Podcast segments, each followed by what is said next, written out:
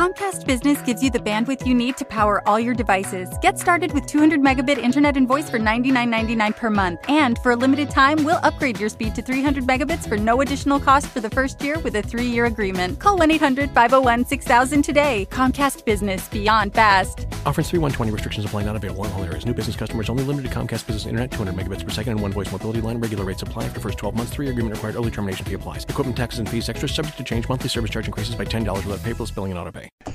Hey, hey, hey! Daniel Bryan retired this week. Holy shit! I wonder what he's gonna do now. Maybe he could be like a garbage guy or something. Don't you think so, Sean? Possibly. Yeah, possibly. Maybe we'll find out tonight on the WWE Talk Simulcast. Oh, you didn't know? Your ass better call somebody!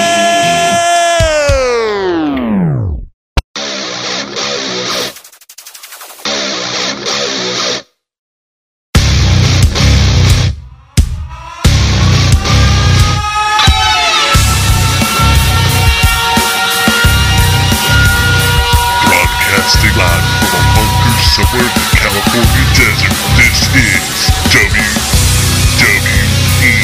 Talk with your hosts, the Big Cali Kid, Sean B, and the Big Bad Bear, Dick Solomon.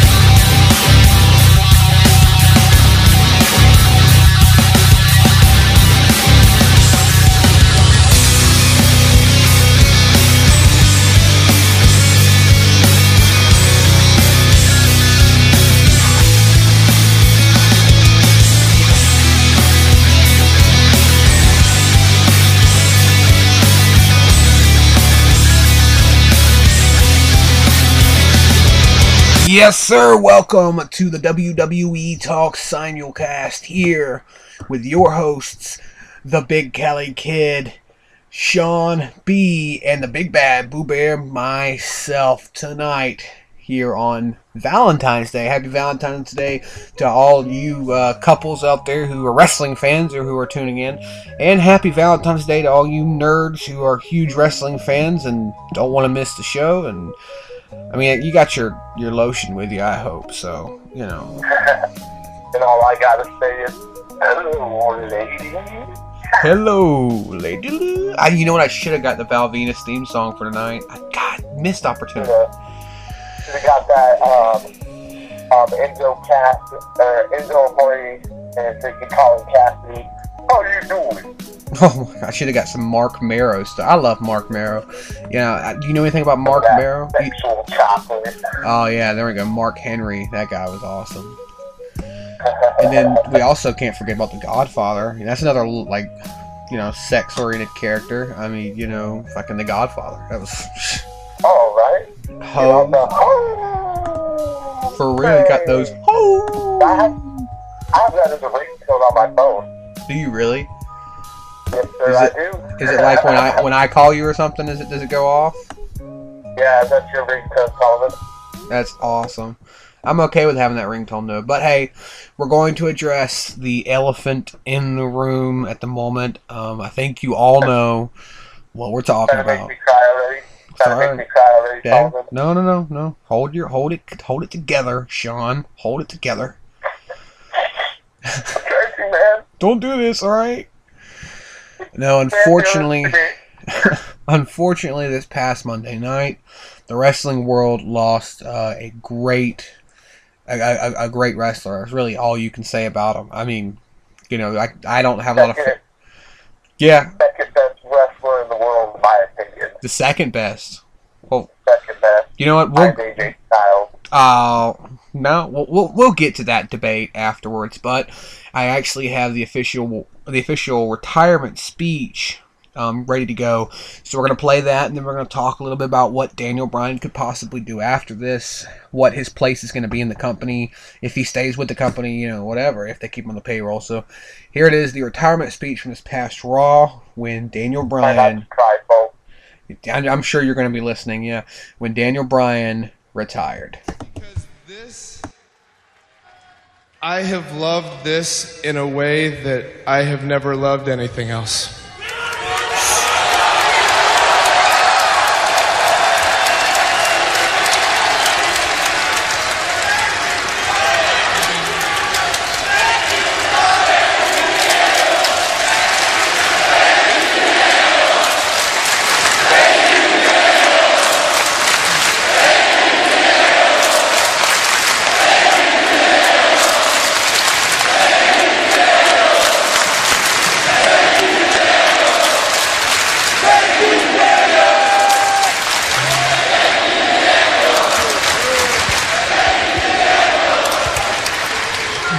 But a week and a half ago, I, um, I took a test that said that maybe my brain isn't uh, as okay as I thought it was.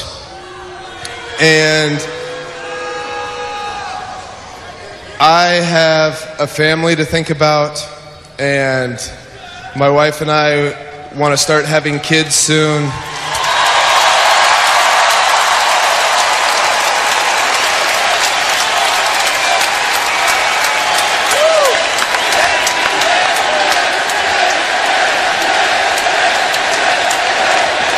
That's what Brie says all the time.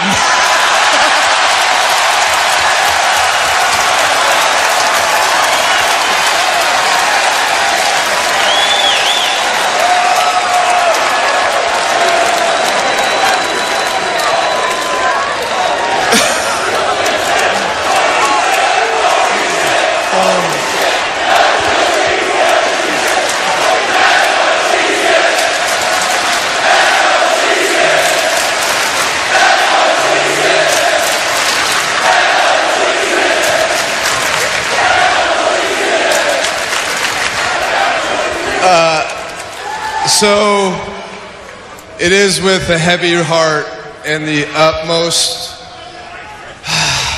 sadness that I officially announce my retirement.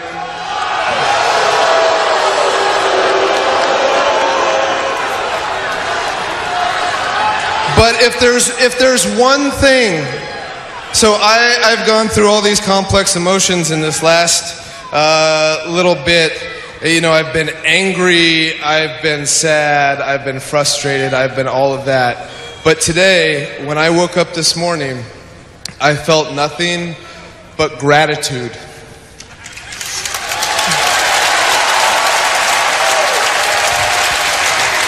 Because I have gotten to do what I love for nearly 16 years.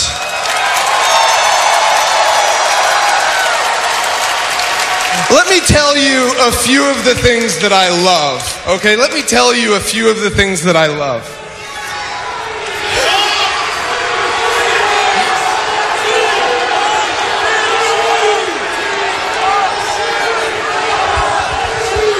Nobody outside this arena or this city cares about this, but I love the Seahawks.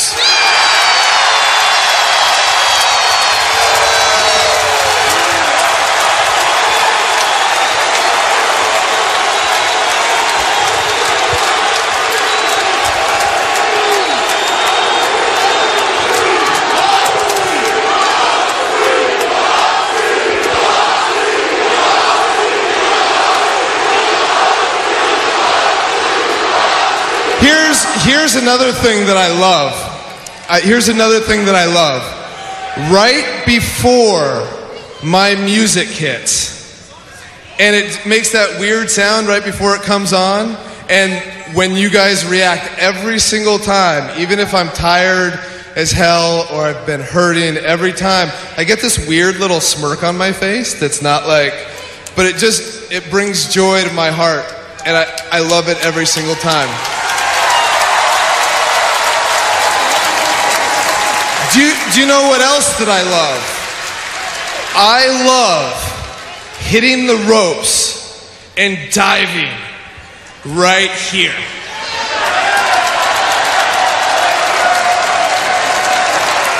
It has made me feel like Superman. And your guys' reaction to that made me feel like Superman. I love that. Here's another thing that I love. Here's another thing that I love. I have wrestled in the parking lots of gas stations. And I have wrestled in front of 70 plus thousand people in New Orleans. Here's another thing that I love. I have gotten to meet the most amazing people on this planet, such as somebody who looks like a monster but is the smartest man I know, like Kane. I have gotten to meet a man who has been my mentor and my friend for over 16 years in William Regal. I have gotten to meet children that are stronger than I ever thought anybody. Well, um, seems the speech kind of disappeared there. It, it, it for some reason it um it just cut off. Sean, you still there? Yeah. Yeah, the speech uh, cut off. I had 14 minutes and it and it only played like I don't know, You fucking. screwed it all up, Solomon, damn you. Hold on, let me let me see if I can get back to this. Let me just see real quick, guys. All right. Because this, I have loved this in a way that That we have the opportunity and for my entire family.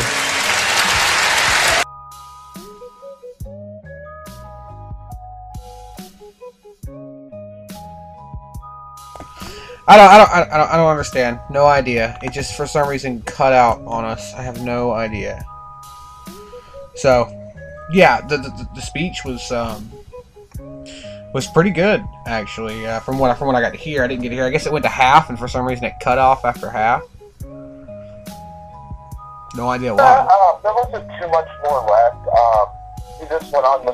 Um, he said thank you a couple more times. Uh, um, Nikki or not Nikki, Brie came out and um, he asked the crowd for one more yes chant, and the whole place just erupted. And uh, Nikki uh, Brie came out, like he said, Nikki Brie came out and uh, was out there with him and. Um, as Raw went off the air, he was giving his, uh, he had his family ringside there, and he was giving them hugs and stuff. And that's how Raw went off the air. If you guys got the WWE Network or um, can find it on YouTube or online, um, check out what happened after Raw went off the air. Um, I haven't been able to bring myself around to um, to doing it yet, just because. Um, uh, I was already fighting back tears enough as it was, and um, a bunch of the wrestlers came out on stage. People were crying and stuff, and it's, it's a little too much for me at this moment. Um, because Daniel Bryan really was, uh, like I said a few minutes ago, um, probably my, in my opinion, the second best wrestler in the world. It just um, absolutely devastates me that um, his career has been so plagued with injuries that um, the proverbial hand has been forced and he has to he has to retire. Um, and I can I completely understand. Um, uh, like he said, he does have a family to think about. Um, they do want to start having kids and stuff. Um, it's just I think he had he was just he was just on his rise in his career. Yeah. Um, he's been around for a while, but I don't think he came even close to reaching the, the potential that he had. Uh, you, you know, you're not you're not kidding, man. Uh, I I unfortunately during the time that Daniel was at his peak, his absolute number one peak, I wasn't watching. I'd gotten out of wrestling around the same time that he started his beginnings um, in the WWE. Uh, just because I had got I'd grown so tired with the product. It wasn't his fault, you know. I mean, it was just uh, it was the product. It was shit, you know. It was. Um, there for a good while, the product was shit. And it was people like Daniel Bryan that had turned the tides for the company. Yeah, And, yeah. um, and like I said, it's just really unfortunate that this had to happen when he had so much left. He gave, it seemed like every time he got a title, he got hurt. Um, we saw it when he won the WWE, or not the, the Intercontinental title at WrestleMania right after he got hurt, had to release it. Got the WWE title and got hurt, had to release it, and now now we won't ever get to get to see him anymore. And Well, me, that that's absolutely heartbreaking. and you know this is what I'm about to say. No disrespect towards uh Bryan at all, but I mean honestly, do you think this could have anything to do with him being a vegan? Um, I don't know. Like, um, I know you you need meat and stuff like that to be able to give your body the, the stuff it needs to perform. I don't necessarily think that there's a connection to him being vegan and him being injured so much. I mean, it's possible, but I don't. I don't think that's a direct link. Hmm. I mean, you know, that, that's true. That's very true. It may not be a direct link. But I, I just, I wonder, you know, I do wonder if, if maybe he had been on a regular diet, that would have helped any. You know, I mean, Yeah. I mean, who knows? Who knows? But it is unfortunate. You know, I never really got to see the Bryan push and, you know, the Daniel Bryan um, that you know get get to the Yeah, point I to where watched he him is. from when he started in NXT. Um, I caught a couple of matches when he was the American Dragon. Um, oh, I can't think of what circuit was on.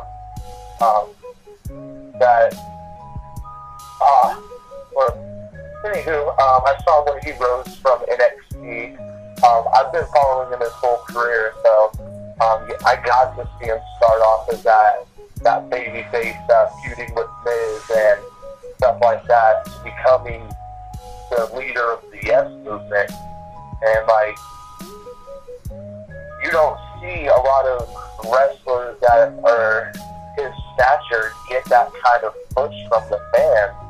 It's like absolute mind blowing. I sit here with goosebumps up and down my arms just thinking about it because, like, you just don't see stuff like that. Even if it that that Batista or the the Rock and um, these big burly um, super beasts that they tend to push like Roman Reigns and stuff.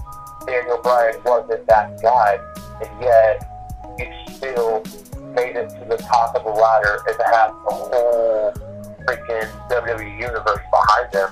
And that's just he was a once in a lifetime wrestler. You don't see stuff like that anymore. That's true. It's unfortunate as well. I mean, um, you know, I think Daniel Bryan, in my opinion, had the potential to be, and this is, in you know, coming from me, and the way I'm putting this, this is supposed to be 100% positive, and I think uh, he should be and probably would be honored to be compared to this wrestler. But honestly, I think that Daniel Bryan, with the way he was headed, he had the potential to be another Chris Benoit in the ring, if not better. Um, I oh, think. definitely. I would.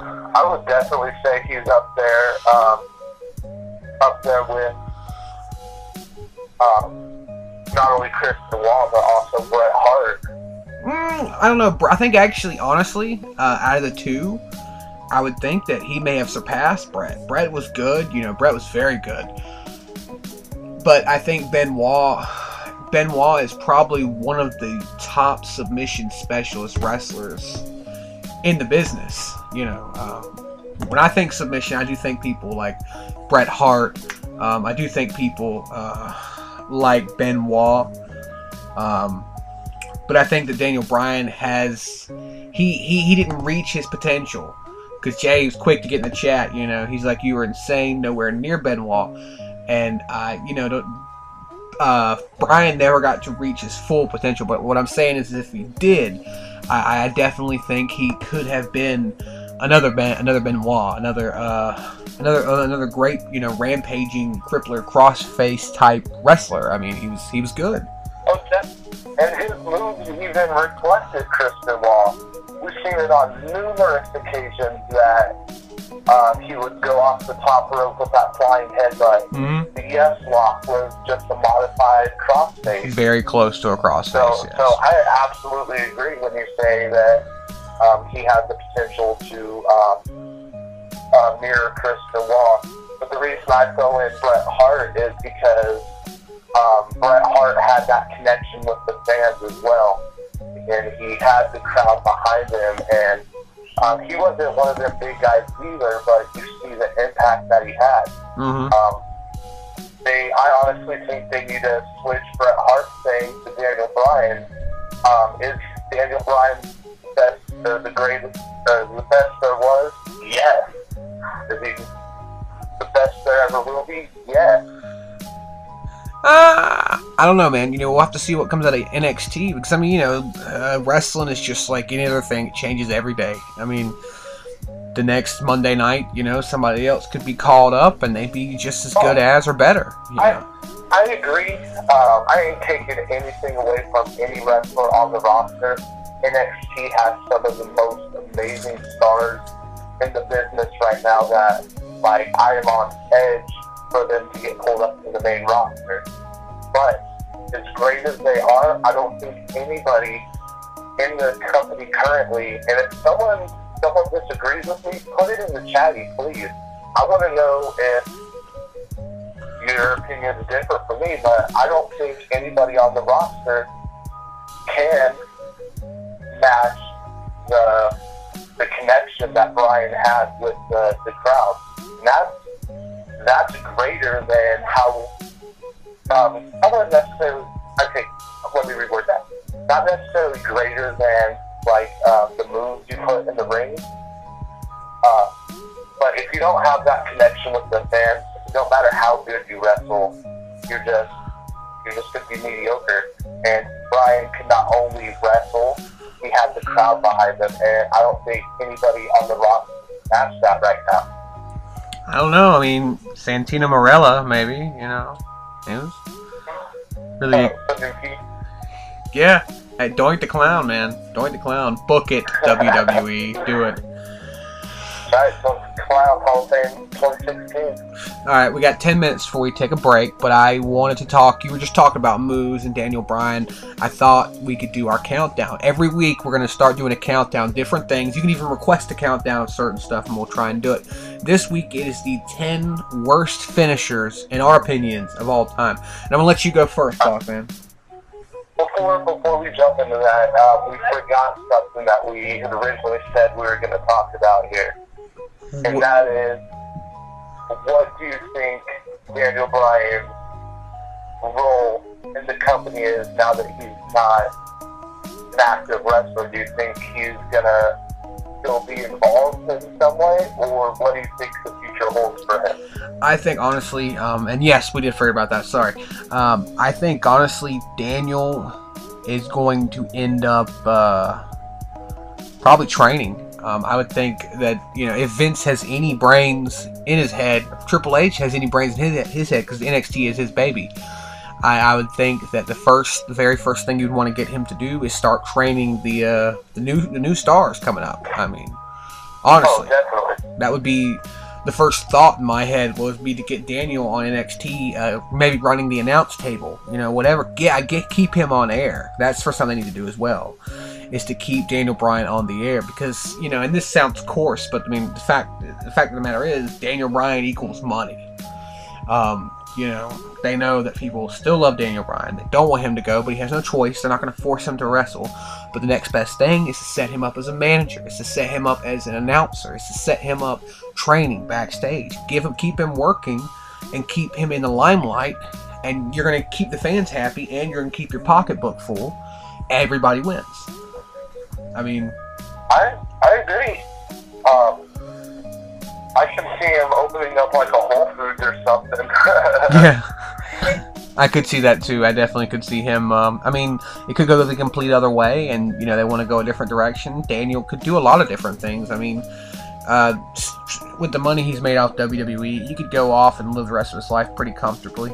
Um, oh, definitely. I would. But um, I don't know if you watch Total Divas. Um, I won't. I will not hide it at all. I absolutely love Total Divas. Um, and you get to see um, you get to see him when he's at home and stuff like that.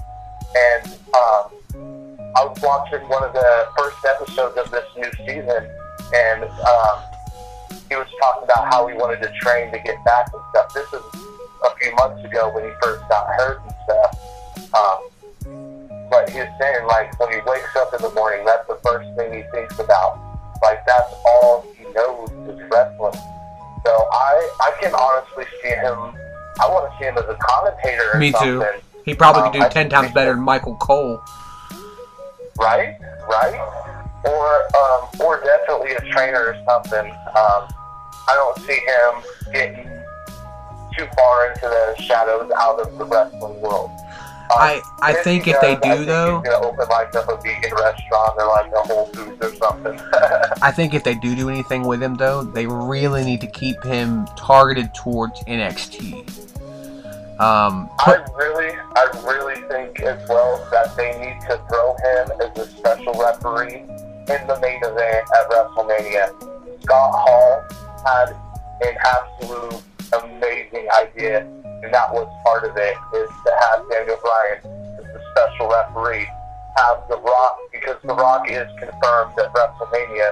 Um, I know you're going for Dean Ambrose to win this triple threat match next Sunday. hmm But in the in the case that it does end up being Roman Reigns, um, which I still, as much as I want Dean Ambrose to win, I really feel heavily that it's going to get pushed to Roman Reigns. I, I think so too. I just I feel like logically the best way to go is Daniel or is uh, uh Dean Ambrose. But I mean, like I like we talked about before, how many logical moves has Triple H and Vince made in the last ten years? Barely any. Exactly. And um, Scott Hall's thing was have Shawn Michaels in the corner of Triple H, have The Rock in the corner of Roman Reigns, because The Rock can't wrestle due to um, insurance um, reasons for a movie that he has coming up. They don't want him to get hurt or anything. Um, so have The Rock in Roman Reigns' corner and bring in Daniel Bryan as a special guest referee That That would be interesting. Yeah. a blockbuster main event right there. They want to put ashes in chairs at WrestleMania. Put that as the main event. I guarantee that doubles your um, your viewing right there. Yeah, I think that'll be that. If they did that, that'd be a really good idea. Don't even have you know Del Rio or not Del Rio, um, uh, Daniel Bryan as like a big part of the new storyline or anything. Just say, hey, you know, we decided to put uh, Daniel Bryan in the main event of WrestleMania as the um, special guest referee, just so he's there. You know, I mean, he deserves it. I mean, honestly. Exactly. Give him one last big hurrah. Induct him into the Hall of Fame next year, and give him the credit that he deserves. Yeah, so that's that's what I think. Um, you know, I believe that that would be the best idea. Um, by the way, what time is Fastlane next week? Is it going to be before or after our show? You think, or during? What was that? Sorry. What time is uh, Fastlane start next week? Do you think it's going to be before or after our show or during? Um, it'll probably, well, it's, yeah, it'll be during our show because we start at it starts at five. I'm in California, so it starts at five my time. We started at seven, so it'll be the last hour of Fastlane. So are, you, are we still going to be do we are we still going to be good to do the show? Because I can't do it any later than ten. I can't do it any later than ten. Yeah, we can still do it. Um, I'll just have because I have the WWE Network. I'll probably have it on in the background, and we can give some live updates. Sweet. Yeah, that'll work perfectly. Or um, I don't know what your schedule is and stuff. Um, if possible, because I know you have the WWE Network now too. Maybe we can cast during the show. Uh, possibly. We'll talk about it a little bit off air. You know, whatever. But um, yeah, I just got the match list for Fastlane. What? I mean, it may not be a final because you know they're always subject to change. They can always change it last minute. It's only got a few matches on here, so we're gonna go through that whenever we come back from the break. But Yeah, I about to say we're about to take our first break. Um, well, I want to do the I want to do the countdown thing uh, first. Hey, wanna do, after we after we do our top ten, um, I have a breaking news story um, that just happened this week as well. I want to know if you've heard anything about it and how the fans feel about it. all Um. Well, we'll I do believe I have the article pulled up on my computer. If not, I will pull it up. We can talk about it a little more. That is um, Titus O'Neil being. Oh yeah, yeah, yeah, yeah. I have heard a little bit on this. Yeah, we will definitely be talking about that in a few minutes. Um, well, we'll do the countdown and then we'll take the break and then we'll do number one because I want to save both of our number ones until after the breaks. You know, people come back check it out. Um, I say we start at ten and work our way down to the number one. Yeah. All right, and so here we go. You you go ahead and do your go go go through and do your ten. Want, we doing it right now? Yeah, yeah, yeah. Before the break. Yeah. Alright, give me just a second. Oh, you're pulling it up. All right, I'll do my ten first, and my reasoning why. No, I got my I got my list right here. Oh, okay, okay. I just want to make sure you had it on. So we am I going through doing my ten or I'm gonna say ten, you say your ten, then I do nine, you do your nine. Um, you can go ahead and we'll do it like that. Yeah, you say ten, I say ten, you do nine, I do nine, that way. Alright, so my number ten would have to be Wade Barrett's Wasteland. Oh Um, yeah, hundred percent agree there. Um, that is probably one of the most uninspiring finishers of all time, in my opinion. Um, a lot of people hate on John Cena's attitude adjustment, but Wade Barrett's Wasteland is so much worse. Um, I remember when he tried to do it to Randy Orton through a table in the middle of the ring. Um, normally, when someone goes to a table, the table like explodes. It's exciting. Um, Barrett hit uh, Wasteland on Randy Orton and it just kind of broke the table. Um, I don't even think it knocked Randy Orton out. I think it just may have put him to, made him take a nap for five seconds. oh man, that is that is good. Yeah, I've seen the uh, Wasteland, and honestly, I didn't think about it because I never really paid too much attention to Wade Barrett. So, you know, whatever. But yeah, that's definitely a good number ten. Um, my number ten has got to go to uh, the Atomic Leg Drop from Hulk Hogan. I mean, I'm a huge Hogan fan. I am, but get it just never looked that impressive. I mean, even when the guy oversold, you know, even when you seen the guy like flip his legs in the air, you know, and he's on his head, maybe does a backflip, you know, like that, it, it still just never looked that impressive, you know, really. Um, you know, I, so my number 10 would have to be uh, the Hogan leg drop. I agree. I, I will agree with that. Um, it's funny because uh, that's actually on my list. I gonna tell what number it is, but um, that also made my list. Yeah, okay. So my number nine would have to be Road Dogg's Pump Slam. Um, I am a huge, absolute huge DX fan. Um, however, the Road Dogg's Pump Slam um, really didn't do the trick for me. It just, I never got how that was a finisher.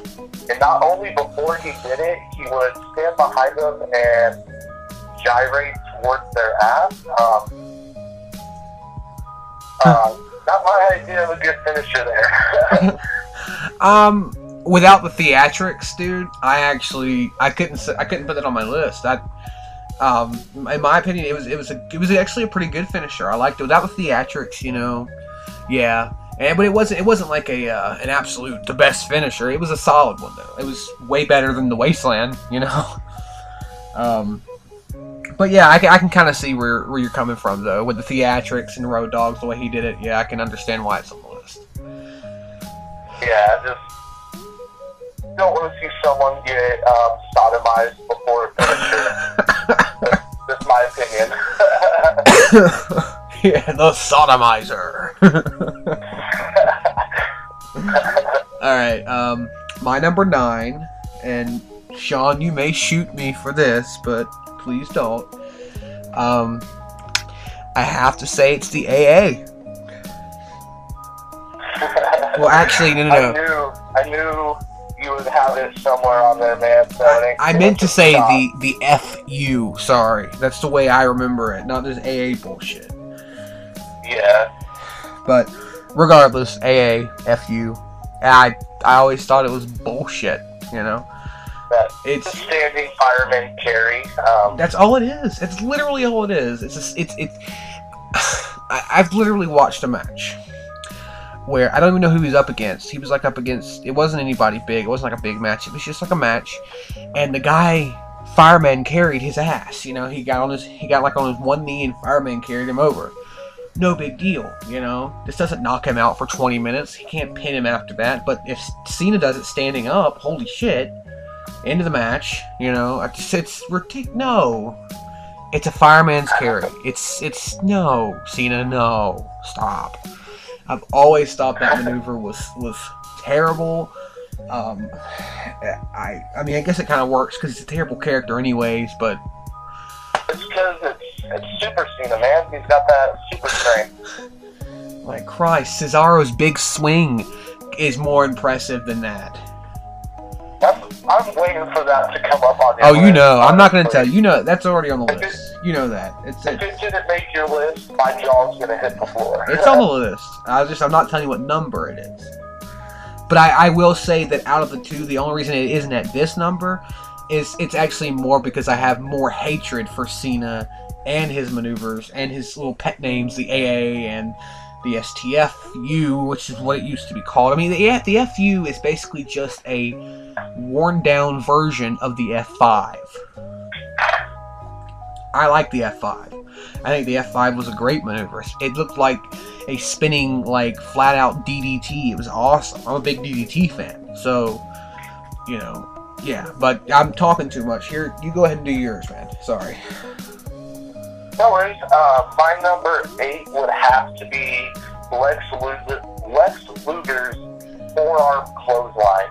Um, just, I've seen a lot of really good clotheslines. The clothesline from hell. Um, that is a finisher. The clothesline from hell. Um, Lex Luger's uh, forearm clothesline. I just, I don't get how he beat people with that. It was. I think my six-year-old nephew can clothesline me harder than that was. you know, I know, I, I kind of understand there. I, I've seen the Lex Luger forearm, and uh, I can understand where you're coming from. It does, it, it doesn't look painful. It looks like you know somebody hit you with like a pillow, or not a pillow, like a very hard pillow. It's like it's like being pinned by a DDT, man. It's just it's, it's something that shouldn't happen. Hey, now the DDT though is a very powerful move. I love the DDT. Jake the Snake invented that motherfucker, man, and it's badass. I I know a lot of people use versions of the DDT for their finisher. I just I don't get how someone gets pinned by a DDT, man. Dude, is it? Come on, you're jarring their that effective. you're jarring their head into the into the mat. You know, all their weight is going on their neck and head. That's why it's because you know I thought for about a half a second whenever I did this list about putting the DDT at number ten, the original just straight DDT, not the butterfly. You know, not like the twisting DDT or anything, just the the original one. But I mean, honestly, it still holds up. It really does. That's why people like Undertaker and Kane still use it, and it's believable because it is. I mean, all the weight It is. Oh, I will. I will not take anything away from the DDT. I think it's a very essential move in wrestling. It's a great move. As a finisher, though, not so much. Yeah, okay, I will say that, but as your signature, like you know, like when you're getting ready to set him up for the finisher, I think the DDT is a great maneuver. Maybe not as the finisher though. I, I can agree to that. I will completely, I will completely back that. Um, but we're talking finishers here, not signatures. Yeah. So I'm gonna stand by DDT and Lex Luger's freaking forearm clothesline or weak sauce. So they tied for number eight then, huh? I will, I will, I will freaking mash um, Lex Luger's forearm clothesline and a DDT. Okay, so yeah, they tied for number right. Okay, good choice. Um, my number eight has got to be uh, Crossroads, actually. The Crossroads from Cody Rhodes. Um, it doesn't. I don't even know what it is. It looks like he, he tries to do like a reverse neck breaker DDT type maneuver, and it just. I don't know. It's it's ridiculous. It really is. It, look it looks like something you would create on the create a, um, a, a, a fin- uh, create a finisher uh, set on you know the WWE video games. Just looks ridiculous and retarded, and I don't know how it could hurt. I have no idea. I, I don't know.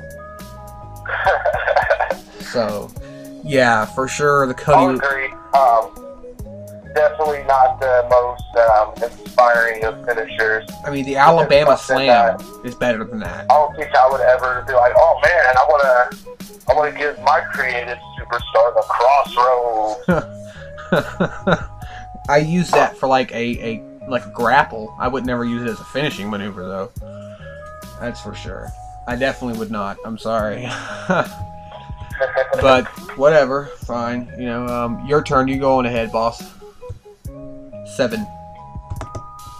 my number seven would have to be Great Khali's vice grip. Um, Yeah. I just don't get how squeezing someone's head, and I understand painful as hell, yes. Um, finisher move, no.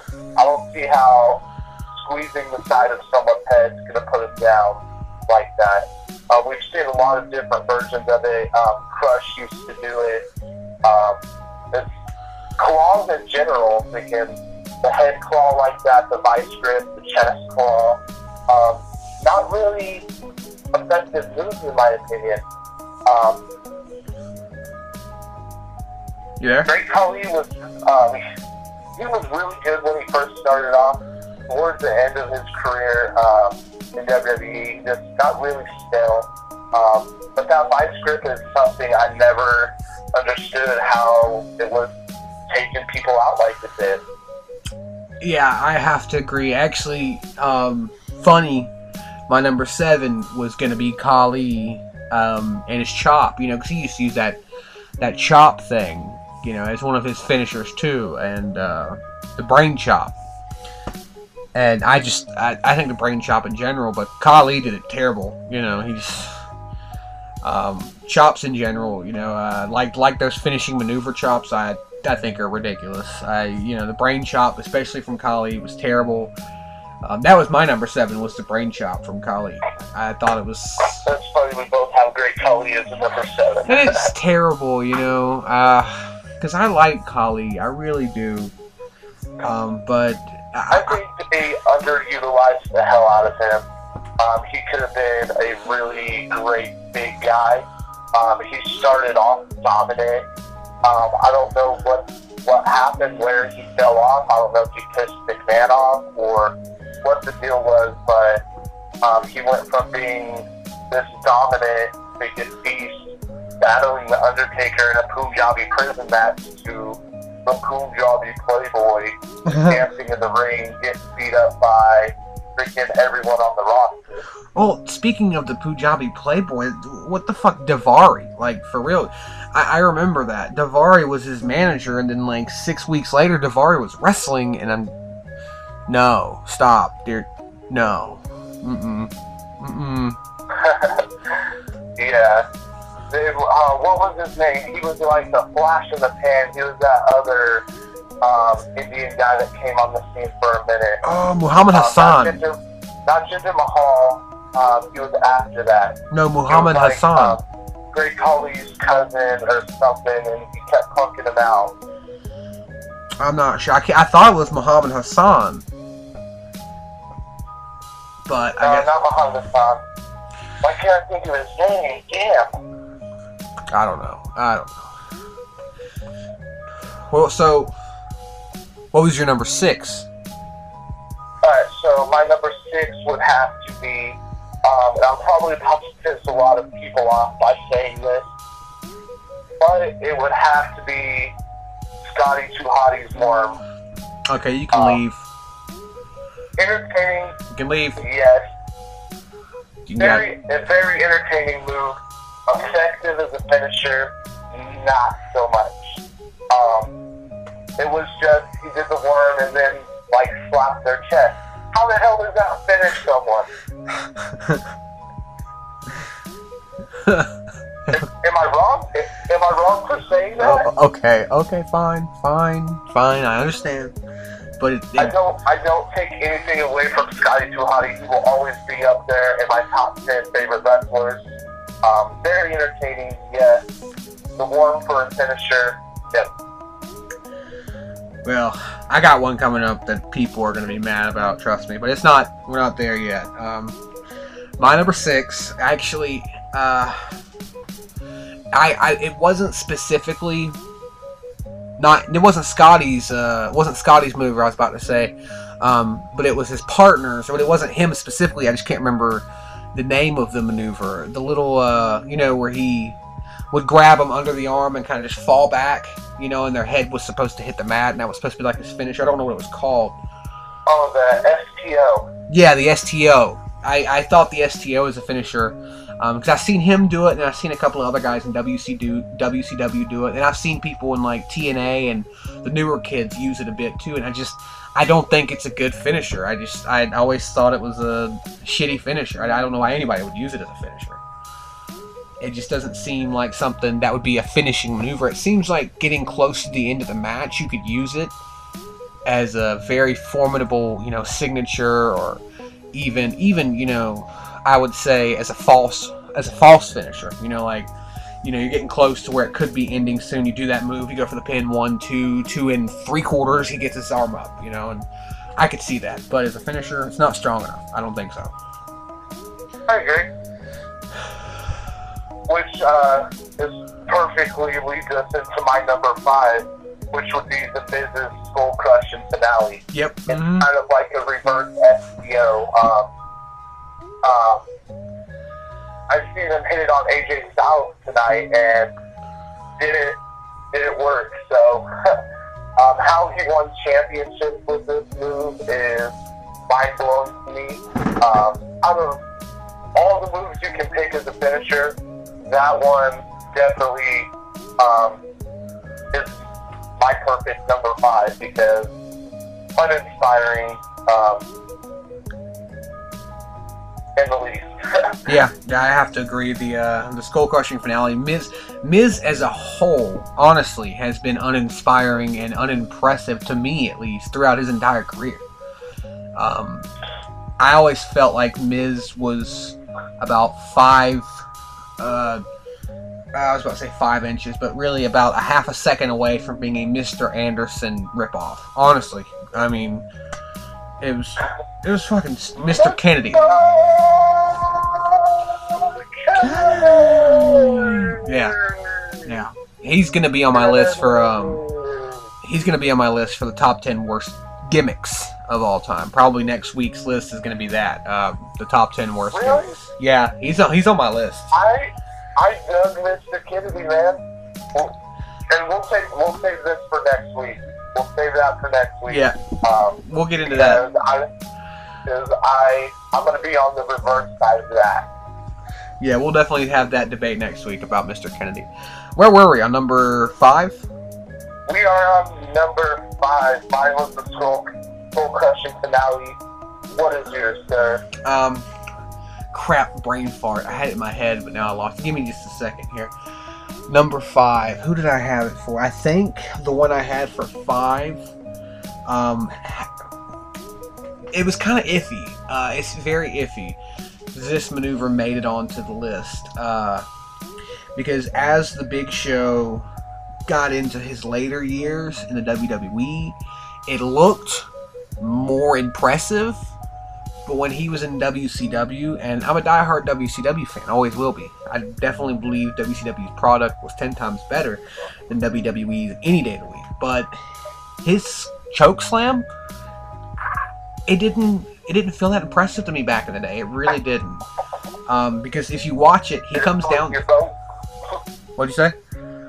Did, did it float your boat? No, no, it didn't. I mean, because if you watch him, he would get him by the neck, he'd pick him up and he'd hold him, and not, you know, Undertaker and Kane, when they do their choke slam, they just let him go. They just pick him up by one hand or have the hand right here on like the back or the ass, and then as they let him go, they just take complete their hand off of him. But Giant would always keep his hand on him all the way down, and it always just felt to me like he was just cradling him down to the ground. You know, any of them felt like he was just oh, Yeah. yeah, and then, then just like letting him down slowly, and like right at the last second he might slam him kind of hard. And I just didn't feel like it was it was an impressionable finisher. So I would have to say my number five is the Big Show, aka Giant Choke Slam. AKA Captain Insano. Oh yeah, Captain Insano. We can't forget that. We ain't even gonna talk about his finishing maneuver then, right? Captain Insano's gonna open up a can of whoop, oh, Happy Gilmore. Captain Insano. I love that movie, man. The Water Boy.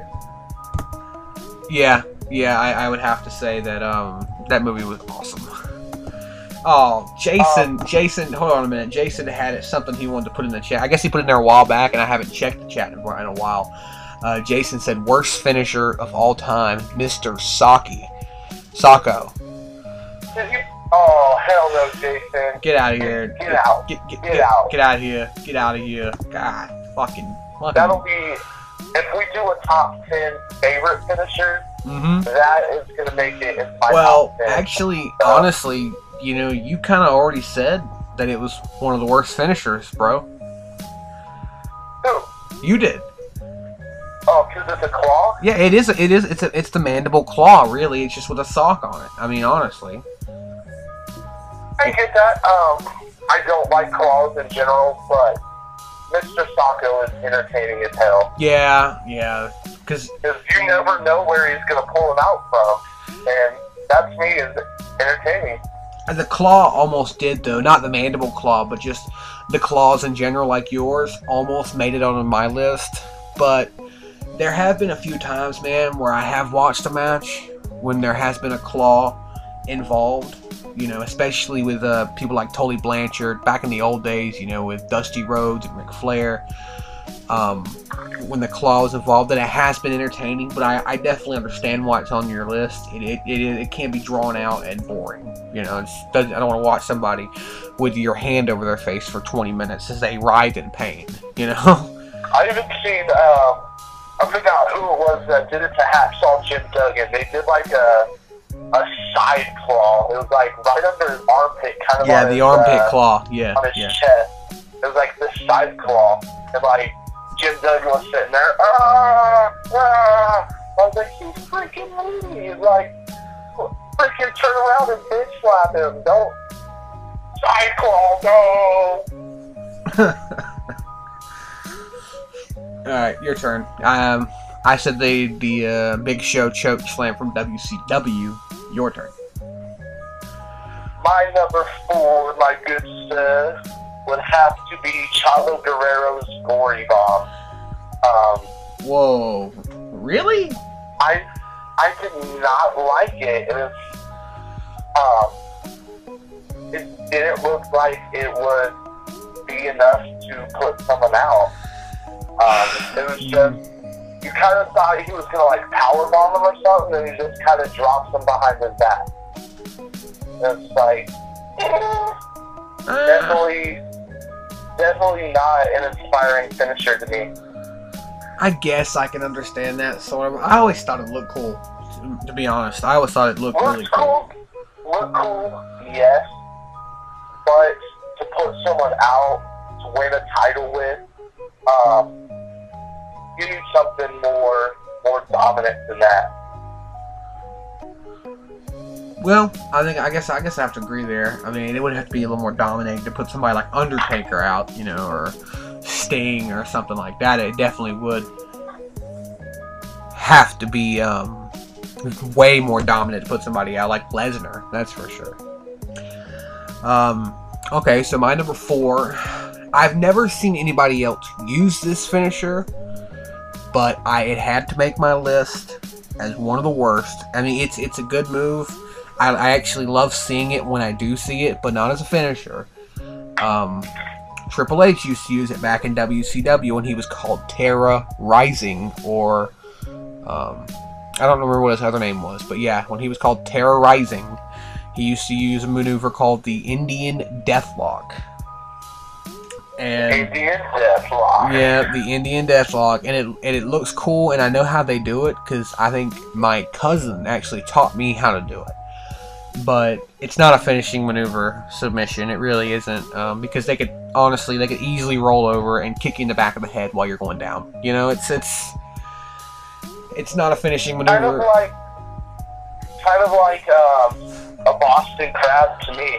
Um, I was actually gonna put the Boston Crab on this list, but um, I think my my top three kind of um, are a little bit worse than that. I know Chris Jericho's Walls of Jericho's uh, a modified Boston Crab, but that move is so freaking easy to counter. Well, Like, Jericho, he does kind of make it different. I mean, he's got his knee going into the spine, you know, while the Yeah. legs are up. That's a little different, you know. just just the traditional Boston Crab. Yeah. Um, that will be my my number eleven pick right there.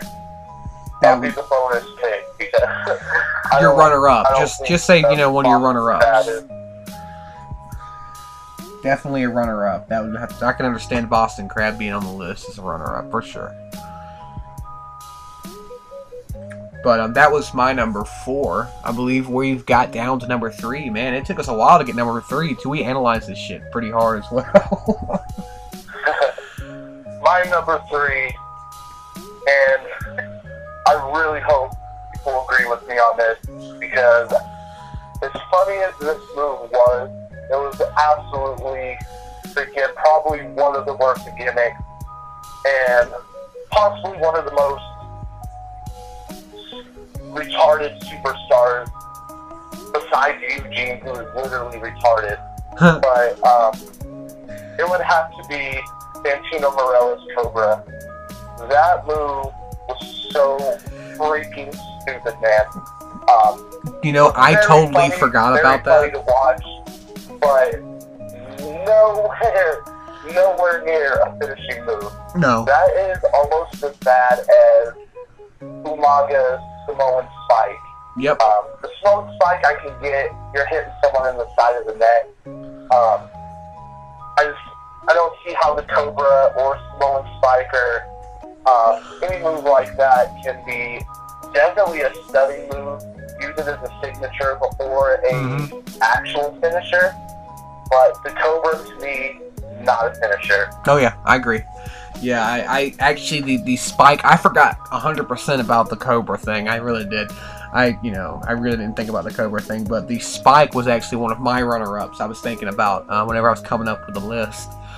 Uh, the spike from Umaga was definitely a uh, a runner-up. Um, you know, with this number three, I I had a kind of an issue coming up. I still really don't have a number three. I've got number two and I've got number one, but I really don't have a number three spot because number two and number one, you know, I originally had a few on there and they just kind of got moved around, and my number three kind of went empty.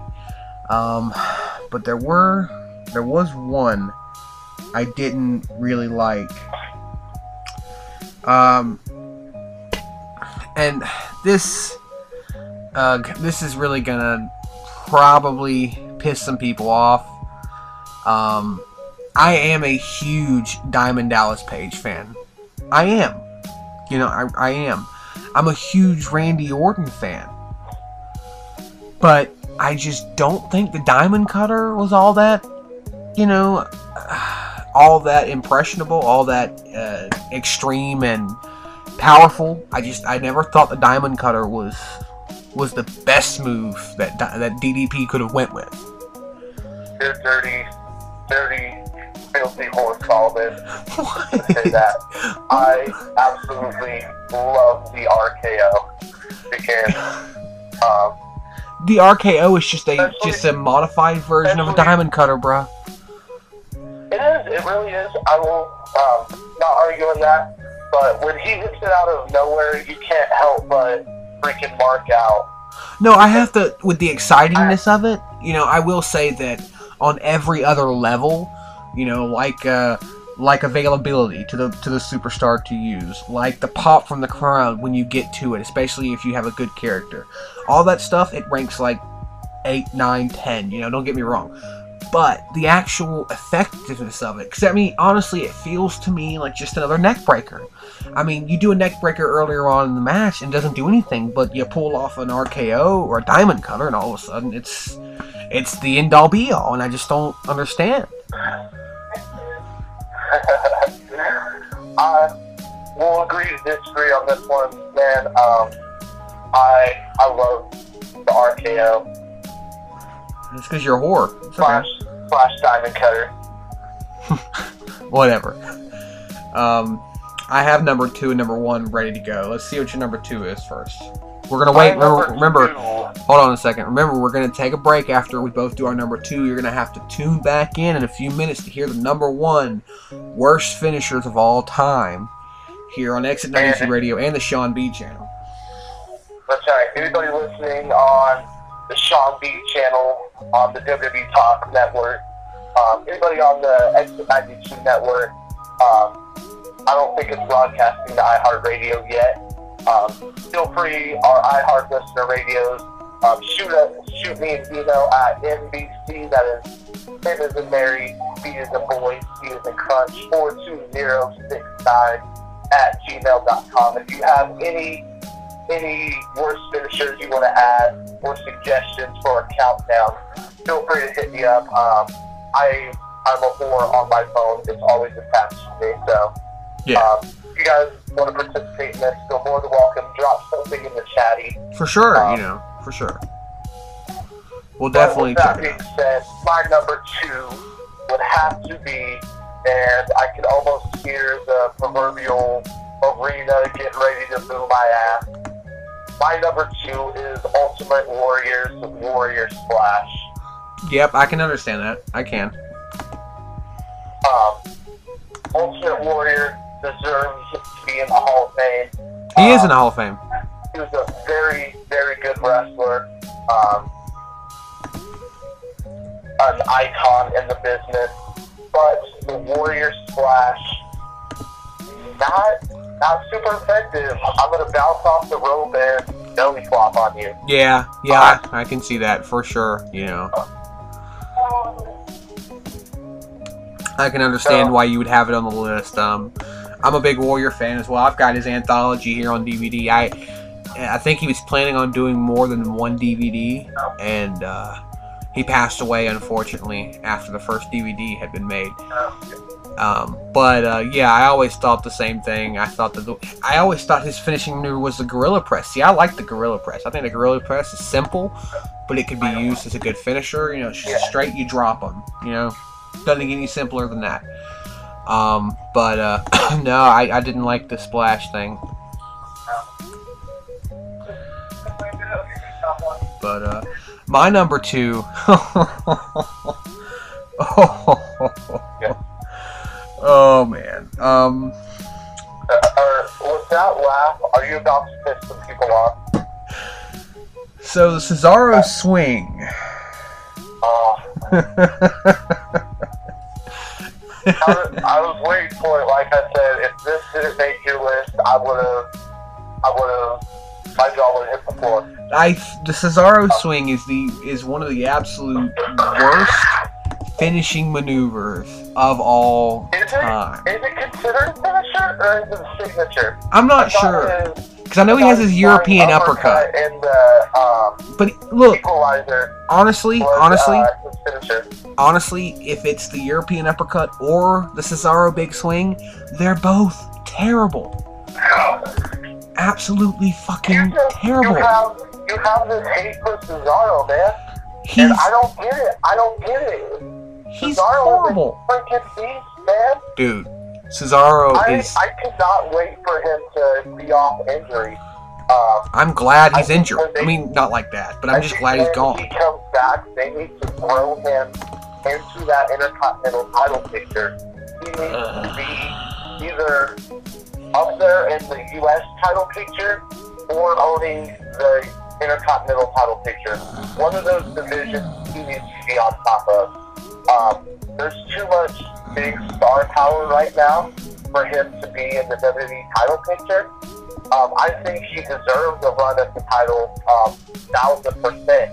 But I really think he needs to be the face of the Intercontinental or the United States Championship. Oh wait, wait. You were you were talking about Cesaro, weren't you? Yeah. Whenever I talk about Cesaro, Oh, I fall asleep. Okay.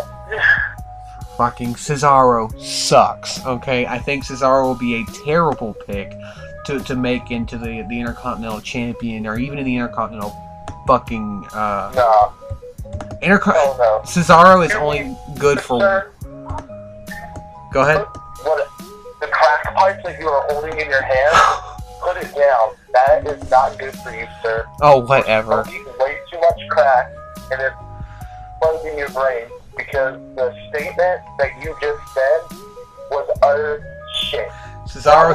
Vickie Guerrero's voice in my ear. Cesaro is is that's why he's my. He, there's only one reason he's at number one. There's there's a tie, or there's only one reason he isn't number one. There's a tie for number one. You're gonna see who my number one is, but we'll we'll wait for that after the break. I'm sure you gotta. you will have to wait till after the break. Yes, sir, you will. And until then, I've got a track from uh, Danny Phantom. I've got a couple of tracks I'm gonna throw up. and Danny Phantom, the cartoon, or Actual- actual someone named Danny it's a rapper named Danny Phantom, and he's absolutely badass. I got a track from Danny just, I was Phantom. just clarifying, man, because I'm sorry, Danny Phantom, really solid. You're gonna say Cesaro sucks and then put on Danny Phantom. hey, Danny Phantom was way cooler. I'm just saying. But uh, here we go. Here's some Danny Phantom with Muy Tranquilo, and then after that, it's a Little Big Wolf with Blues Ain't Bad, and finally the Palmer Squares. Now the Palmer Squares are on the Artist of the Month poll. You guys should go and check them out. Um, you know they're definitely fucking awesome. Uh, definitely worth a, a listen and a play and a like because these guys are really good. They're on the Artist of the Month poll. Um, if you don't know how to find it, just go to the Exit 92 Radio page on Facebook. While you're there, you know, conveniently leave us a like, and it's at the very top of the page. All you have to do is click on it and vote for the Palmer Squares if you want to win, or if you like the Blue Stones or Sound of Thunder. All three of them are on the month, Artist of the Month poll. Go and give them a vote. They, they, you know, they're all really good entertainers. They definitely deserve a vote. Hell yeah. But And while you're at it, make sure you keep it locked in to WWE Talk here on and Exit 92 Radio. And here it is Danny Phantom with Muy Tranquilo. Uh. Yeah, feeling good, feeling great, feel better. Muy tranquilo in any type of weather. Say what up, yo. Hey, what up, yo? Hey, you good, man? Cause I'm chillin', chillin'. Feeling good, feeling great, feel better. Muy tranquilo in any type of weather. Say what up, yo. Hey, what up, yo? Hey, you good, man? Cause I'm chillin', chillin', chillin'. So relax, come on, relax. And take your mind off it, huh? Just relax. Come on, homie, relax. Cause everything will be alright. Ah, just relax. Come on, relax. And take your mind off it, huh? So relax, come on man, relax, cause everything will be alright. I swear it's been a damn long time since I felt this good when I wrote this rhyme. This Buddha's so fine, it helps you with the stress, and it's a blessing when I hit that stone wall and ain't die. Got me looking to the sky and asking God why He kept my ass alive. Is He sending me a message? Is He testing my beliefs? Is He teaching me a lesson? All these questions, but for now, I'ma leave it off my mind and puff this L with a beautiful friend who's asking me when I'ma see her again. And I tell her whenever. Ain't nothing like good company. We getting together and always keeping it sucker free. Feeling good, feeling great, feel better. Muy tranquilo in any type of weather. Say what up, yo. Hey, what up, yo. Hey, you good, man? Cause I'm chillin', chillin'. Feeling good, feeling great, feel better. Muy tranquilo in any type of weather. Say what up, yo. Hey, what up, yo. Hey, you good, man? Cause I'm chillin', chillin'. So relax, yo, relax. And take your mind off it, huh? Just relax, come on, homie, relax. Cause everything'll be alright. Uh, just relax, come on, homie, relax. And take your mind off it, huh? Just relax, come on, oh, man, relax. Cause everything'll be alright. We all the same, but we still not equal. But you still my people, and I will not treat you like a fool. Cause I well, I raised a couple gentlemen. We don't act like we better than like a Hollywood sequel. I'm known to keep it real and spread the love, yo. I ain't into showing off like a gun show. Cause I'm just trying to kick it and live. While y'all turn up at the club, I'ma just chill in my crib and relax. Yeah. Oh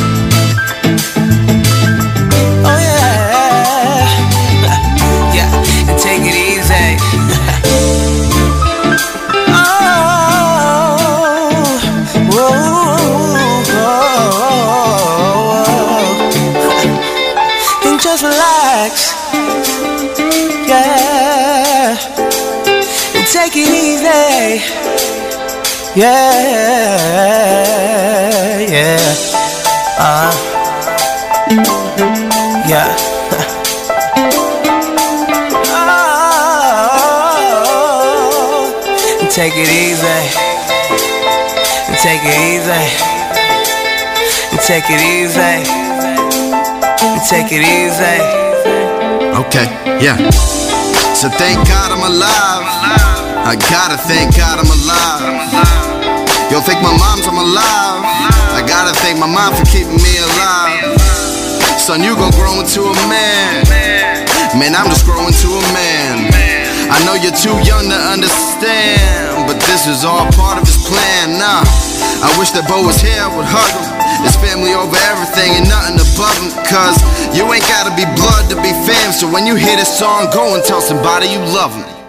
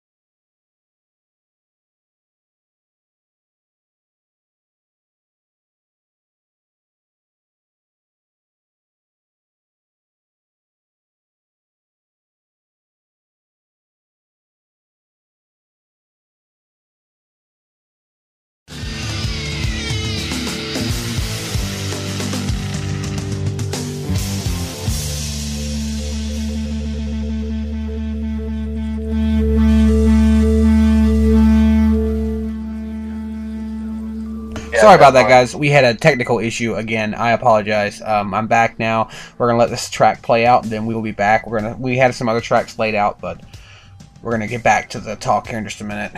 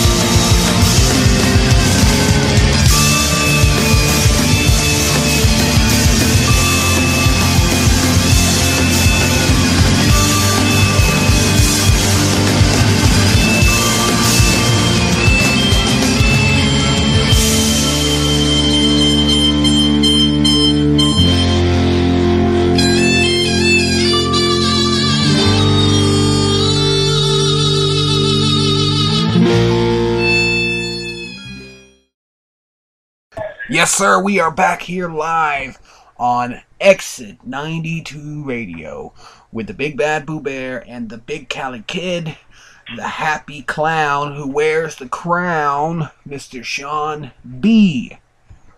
The happiest clown in the whole damn town. And if you don't like clowns, we got two words for you. Sucker!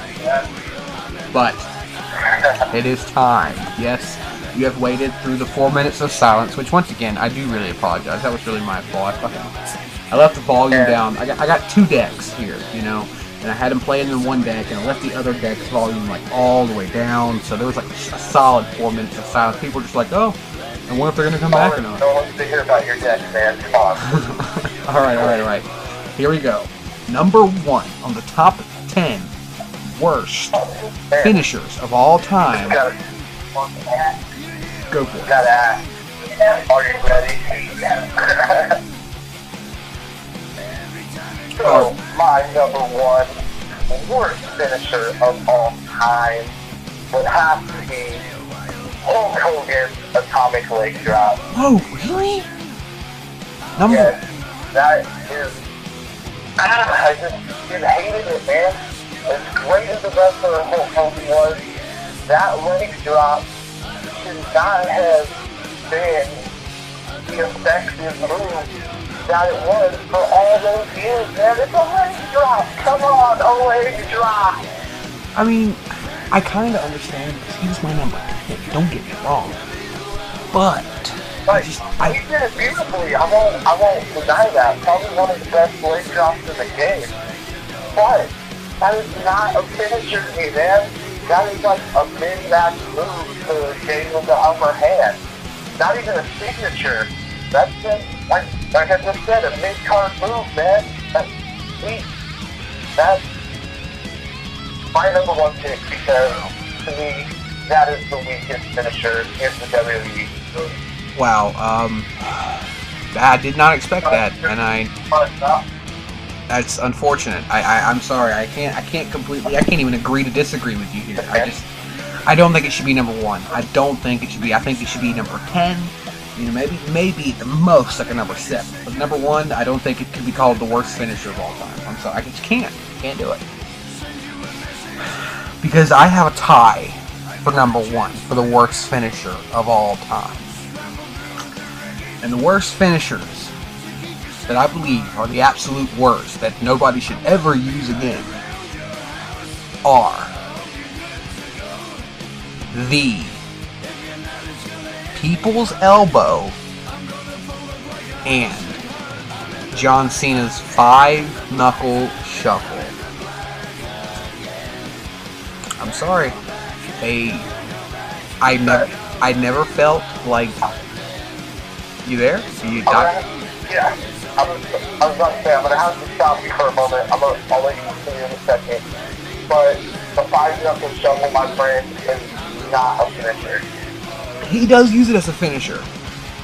That's the thing signature, man. He always No. does it before, he always does it before he hits the AA or he um, puts position for the STF. Dude, I don't know how many times I've played WWE 13 or 12 or the time I played WWE 15. I'm telling you, I'm It's a telling finisher. you, dude, it's a signature.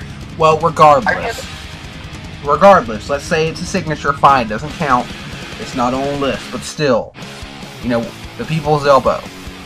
That is a finisher. It actually turned into a finisher Yeah. later on, and it is the worst, absolute worst finisher of all time. It makes no sense. He just he just kind of drops an elbow like everybody else does all day. And if Twelve other matches, they can all drop an elbow, but when The Rock does it, it's it's special. No, no, Rock, it's not. I'll agree with you. Um, that actually almost made my list, but I am a huge rock fan, so I just I couldn't bring myself to put the most electrifying move in all of sports entertainment on on my list.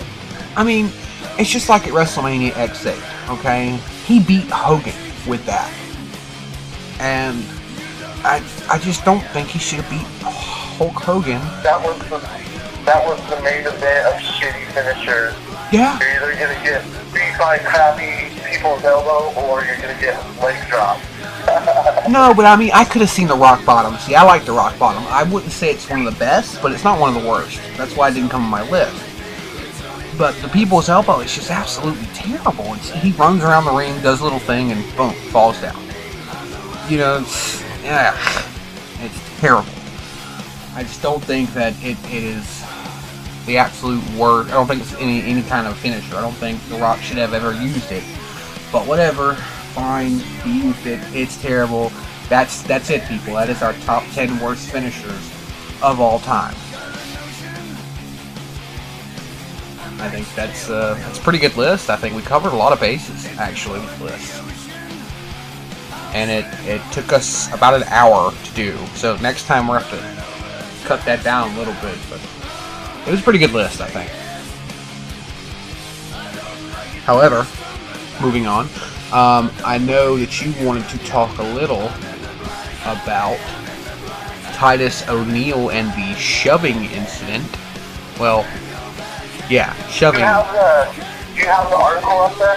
I, I believe I have it on the Exit 92 Wrestle Talk Division Facebook. Give me just a second. Which, by the way, Yeah, if you it- can't pull it up, I'm I'm kind of cooking right now as well. yeah, that's fine. I don't Um, I but, think um, I didn't realize I had my mic muted a second ago. But um, to all the, we said it earlier in the show. If anybody wants to add um, any worst finishers that our countdown, um, you're more than welcome to throw them in the chatty. Email to one of us. Hit us up on Facebook. Um, I'm also on Instagram at the Happy and Schizo Show. Um, you can hit me up on Twitter at Happy the Clown 14. Um, any suggestions to add to the, our top 10 worst finishers, or like we said, if you have any countdowns you want us to do, uh, we're all ears. Yeah, yeah, yeah. But, by the way, guys, if you are looking for a wrestling um, Facebook to kind of follow the group or a page. We Exit 92 is also doing a, rest, a wrestling division. So we're calling it the Exit 92 Wrestle Talk division because it's based more around our, this podcast and everything else. So you can put news there. You can find news there. We got the breaking Titus O'Neil suspended by WWE there. That's where I'm getting the article from. So go check it out. Leave us a like. You know, hang by every so often. But here it is. WWE superstar Titus O'Neil was sent home from last night's WWE SmackDown taping shortly after arriving. It's being said that he has been suspended for unprofessional conduct. His unprofessional conduct allegedly occurred during the end of the Monday Night Raw taping in Seattle, Washington.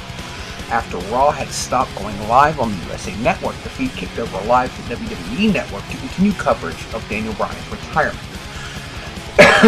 During the live streaming WWE Network portion on Bryan's retirement, the WWE locker room came out to greet him at the top of the ramp, including in the included in the group of the superstars at the top of the ramp was the chairman of the board, one Mr. Vincent Kennedy McMahon. Once Bryan had passed his fellow superstars at the top of the ramp, they began to return to the back while this was going on, Titus O'Neil grabbed Vince by the arm in what is being described as a playful, in a, in a playful, physical way. Vince responded in, in, kind of shoving O'Neil away from him and playfully threw his arms up and laughed at Titus. I was actually able to see the exchange as I was watching it on the WWE Network live stream, and exchange made it on screen. It caught my attention immediately, and I went back and watched it a few times. I make mention of it, and this week's WrestleZone Radio. This is from uh, some WrestleZone, so check them out. Raw reaction, which can be found at the bottom of the post. It's being said that McMahon was angry that he grabbed that he was grabbed by Titus the way he was, and that it was what led to Titus' suspension. As soon as Titus O'Neil arrived at SmackDown, he was told that he was going home. The word going around is the suspension could be up to 90 days. That would put Titus out of action for WrestleMania 32. But um, a little piece of news on they that. have reduced. Yeah, I was about to say. Um. Um, I know a lot of people were claiming racism. I don't know if WWE is just trying to sweep it under the carpet like, oh no, it's not like that, let's drop the suspension. But if it was something playful, they could at least get the stick out of his ass. Um, I think I it, didn't I've watched the it. video, I've read a lot about it. I've watched Um, the video. I did. Um, from what I've, what I've read and everything, it seems harmless. Like, It was harmless. I don't why, You know, it, it I don't was. why it's not blown up this, uh, this extent. Yeah, it, it, Although, McMahon might have been on his period that night or something. I don't know. I don't know. I don't know either. But it definitely was harmless. I've watched the video that they're talking about, and it literally, it's like he walked by him and he kind of grabbed him. You're like, hey, ha ha ha, you know, that kind of thing. And you can see Titus smiling. He's laughing, you know, in, in the video. And McMahon kind of Yeah. looks at him and then he acts back the same way, starts laughing, you know, whatever. And uh, yeah, I just, I think this was blown out of proportions. I don't know who it was blown out of proportions by, whether it was Vince, whether it was, you know, Stephanie, whoever. It's, it's absolutely ridiculous. This is most definitely a joke. This is most definitely something that's supposed to be hilarious, not, you know, something uh, that should have been turned into a 60, which is what it's been turned to, is a 60 day suspension. So, Oh, completely agree. I, I think it's, I really think it's retarded. Um, and I mean, but on the side of it, like, uh, is it going to affect the WWE locker room? Yes, yes, it is. Um, think about it. You're at work, and you go to work every day, 360 days a year. Um, and you're you have to get close with people. You have to start. I mean, you don't have a choice. You don't you're not hanging around anybody else but these people. Vince is there with them. I mean, you know, he is the chairman of the board. Don't get me wrong, but I'm sure they have to see Vince at least three, four times a week. So you have to believe you can get close with your boss in this kind of situation and be able to fuck around like this. If you don't think so, and you have to start walking around eggshells, what is that going to do to the morale of the locker room? You know, because Exactly. It's like, oh, if um, I joke around with them, I'm going to get suspended for 60 days. I, I completely agree that that can definitely turn negative for a backstage point of view. Yeah, It's ridiculous. It's absolutely ridiculous. And I think I is honestly think the more and more um, time passes, McMahon knows his time's done. He's just trying to hang on to the whatever whatever bit of control he has left because I, I'm going to give it a couple years.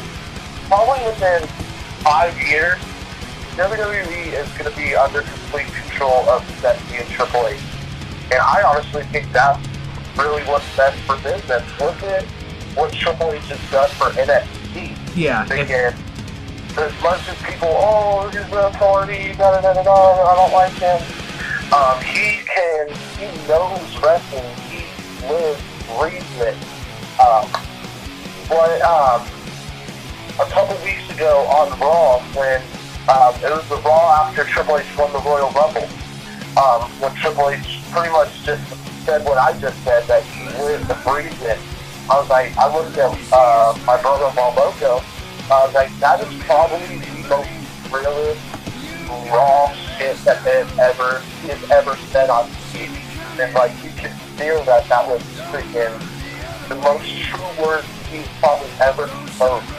And I agree that Triple H is the future of the company. He, if he can do the main roster what he's done in NXT, there's not a single wrestling company on the globe that would be able to touch the WWE product. Yeah, yeah, I think I think so. I think that if if it is true, I mean, like you've been telling me ever since we started talking about wrestling, you know, when we first got together as friends, if Triple H and Stephanie are the ones behind the stuff at NXT and they don't have full control over Raw and stuff like that, then I'd say it was a good idea to give them the company because they are doing a really good job with NXT. Um, just with the few that I've watched, just with the the Brooklyn takeover, that was phenomenal. Um, that girls match. That yeah, that girls match between uh, Sasha Banks and what was the other one? Bayley. Yeah. Uh, that Yeah. was probably the greatest Divas Bayley match. Sasha Banks. Yeah, that was probably the greatest uh, Divas match I've ever seen. There's no, there's no runner-up. There's none of this. That was the absolute greatest Divas match I have ever seen. It was the greatest match on the card. It it outweighed the main event between Kevin Owens and uh, fucking Finn Balor. It, it definitely Yeah. it outweighed. Oh hell yeah! And that's I think that's what set up on the next takeover. I think it was NXT Takeover Respect. Um, her and Sasha Banks went at it again in an Iron Man match, and that was actually the main event of that um, of that event. I'm probably gonna have to And watch that's that. The first time, the first time in history that a, a women's match has been the main event of a big, um, of a big event like that. And that is groundbreaking, man. Mhm. And I don't think they could have chosen two better divas. Um, Sasha Banks um, is what she calls herself. She's a boss, man. And Bayley, she's the female Daniel Bryan in my in my book. She's not that average diva, the freaking Nikki Bella with the fake tits and um, your Trish Stratus's and stuff like that. That that flirtatious freaking diva that we're used to seeing. Bayley is that underdog and freaking she can put on a hell of a show, man. Freaking if you haven't got to watch NXT Takeover Brooklyn or the NXT Takeover Respect, that will change your mind on women's wrestling. And if they can keep that momentum and push it into the main roster, that is the epitome of what that women's Revolution is, man. That is women's wrestling. And those two matches alone freaking boosted my respect for the entire women's division by 20 fold, man. And that's, that's probably the real shit I could say. Uh, because if you listen to any of my old shows, I was not a fan of the Divas division. I hadn't been a fan of the Divas division for a long time.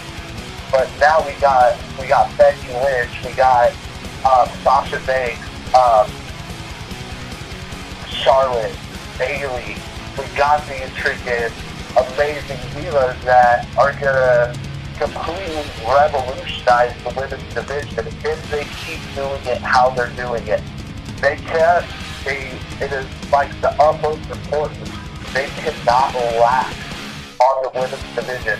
If they get back to that pattern where it's just another another Divas match, it's gonna fall back into that rut where you want to turn the channel when a Divas match is on, or you refer to them as a sleeper match.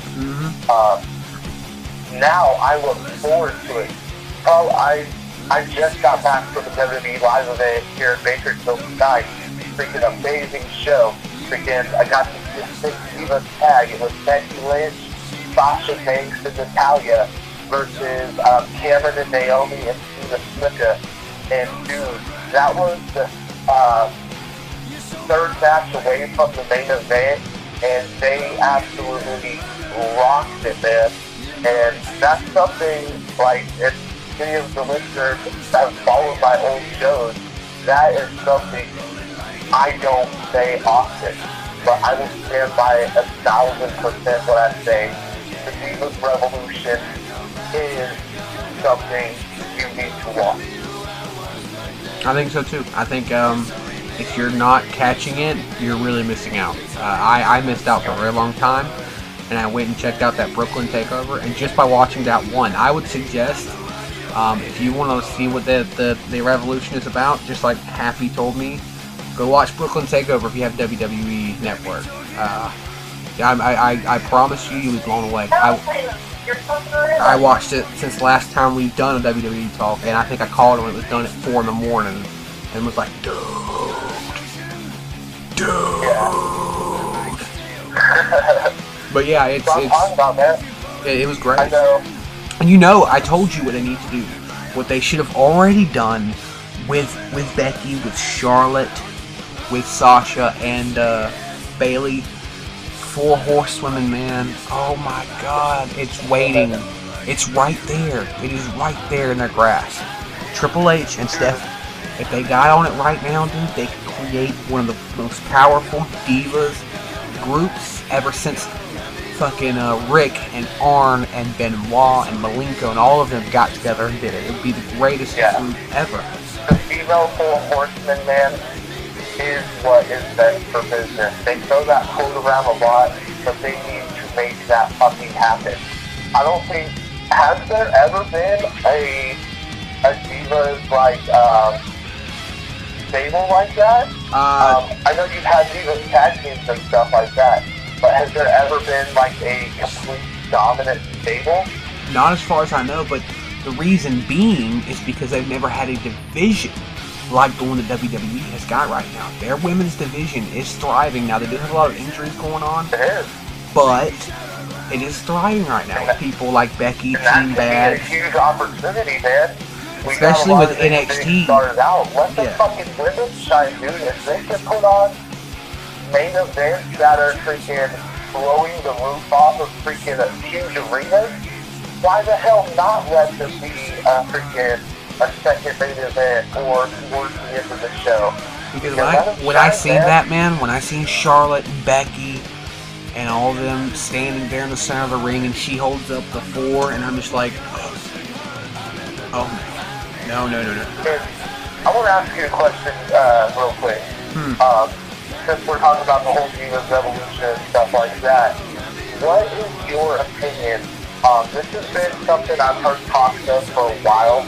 Um, it's looking more and more like it's actually going to happen in the WWE. We've seen TNA utilize this, and I think TNA had a good thing going with this.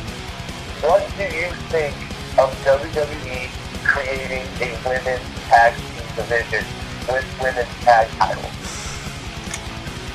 I think um, it honestly it could be either really really good or really really bad. Um, right now, I think they need to wait because I I know I just said the women's division is thriving, but they don't have enough women wrestlers to fill a tag team division. Um, I think that if they do it, it should only be on uh, the WWE main roster. Yeah. Um, and I think uh, they need to wait. Let them get some more women talent. Let them get enough to fill up the roster, and then go for it. But I think it is a good idea. I think it could work. I really do think it could work. Uh, women's tag team champions. know. Sorry to cut you off. I don't know if you've gotten a chance to see Nia Jax yet. Nia Jax is The Rock's niece, her Uh-huh. cousin. Sorry, not niece. Um, The Rock's cousin. Is another big Samoan girl. You freaking, um, I just watched NXT TakeOver London. Her and Bayley fucking put on a hell of a match, dude. Um, but there is talk. I don't know if you know who she is. Um, she went by the name of Awesome Kong in TNA. Um, yeah. she had a she had a brief uh, flash of the pan moment in WWE as Karma, but I don't know what happened. She got released from WWE. I know what Um, happened. She got pregnant or Yeah, something. that's I don't what know happened. what the whole story was. Um, she did go back to TNA, but her contract just ended with TNA. There's talks of her coming back to WWE as Karma. If they did start a women's tag division, I think team up Karma with Nia Jax, and they would fucking dominate the Divas division, man. Yeah, I think so too. I think um, Karma never got a chance to really shine. She did like uh, maybe two matches, including the Royal Rumble a few years back. Um, and she had found out she was pregnant afterwards, and so the WWE released her very promptly. Um, Is that what it was? yeah, that was that's what happened.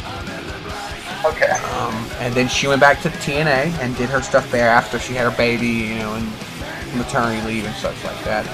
I think she never got the full chance to shine um, over here, and if they bring her back, it's a good idea. It really is. Um, I think that uh, she could do really well, especially if they they need to start her on NXT and let her destroy her way up. I don't mean build her way up. I mean let her destroy everything in her path. Bayley, uh, Sasha Banks, Charlotte, anybody, any woman on the NXT roster that steps in front of her, they get ran over.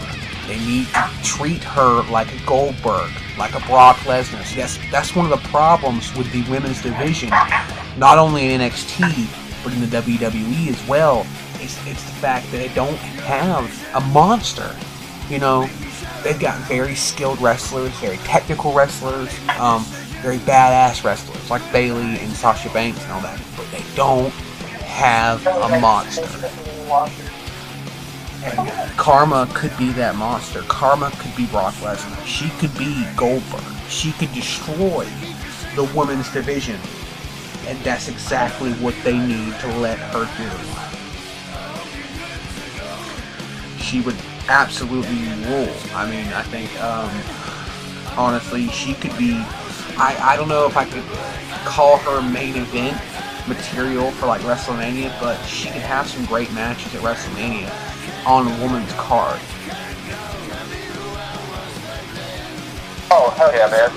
And, um, especially if they don't team her up with Nia Jax, I would love to see those two go at it.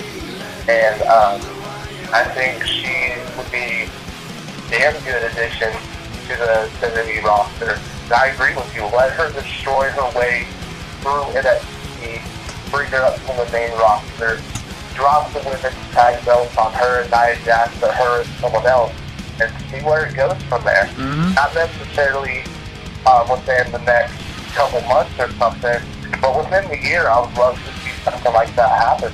Yeah, me too. I mean, give it time. Let it let it build. You know, you don't have to rush it. There's no hurry. Let it build for a few months, but let her destroy everything in her path. Different storylines, all this. I wouldn't say make her undefeated. I would say give her a bit of a streak. Maybe not as lengthy as Goldberg's, but uh, I would say give her a few months of undefeatedness, and then make her lose a match really, really bad. Make her look vulnerable, but keep her on that untouchable side as well. Keep her like Lesnar. You know, he's vulnerable. He can be beat. But what it takes to beat him is what these other superstars have to dig down and find. Bayley has to go somewhere she's never been before to take out Karma. Charlotte is going to have to learn something completely new from her daddy to take out Karma. You see what I'm saying? Yeah, and I agree. So I think Karma um, is a great, could be a great acquisition, and I think as long as they do it correctly, she could be uh, one of the biggest players in the women's division. But they have to do it right. Steph and Triple H have got to get creative to do it correctly. If not, it's shit. But let's talk a little bit about Fastlane coming up in the next uh, six days. Hold on. I can actually give you, I can actually tell you how long to the minute we have until um, Fastlane. Sean, you still there? Yeah. I was gonna say before we get into that, you might have seen going for a quick uh, commercial break. Yeah, is everything alright? Yeah, yeah. Okay. Um, one second. Let me just pull this up just to tell them how long we've got uh, until Fastlane officially. I know one thing. We got 49 days left until WrestleMania.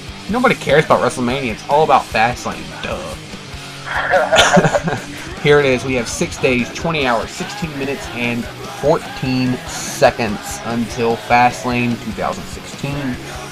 And we have about 10 minutes left. Yeah, about 10 minutes before we come back here live on Exit 92 Radio. Until then, we're going to throw in some King How, Mr. Breakdown, plenty. Uh, well, we're going to throw in one more. Electric Blue. Love those guys. Uh, keep it locked in. The volume is turned up this time. So you will be able to hear it. But here it is. Here's King How with Eveline McCrow. Keep it um keep it locked in here to Exit 90 Radio.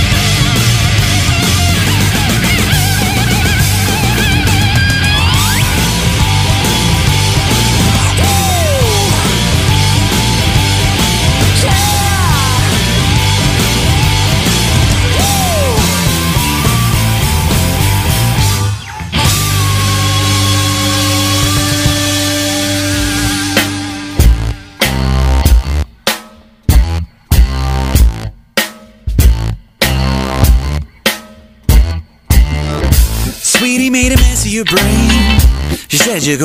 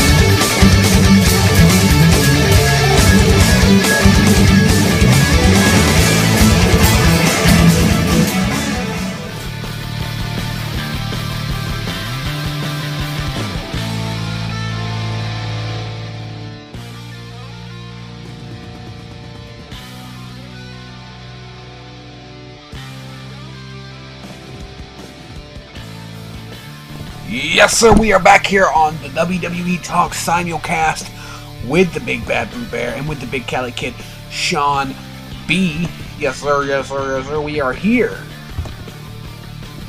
Hope everything went. Uh, yeah. Hope everything went good while we were gone. I guess it did. We've been having a few technical issues. I'm gonna have to do a major cleanup, I guess, after this is over with. I don't know what the fuck is going on, but whatever. You know, fine.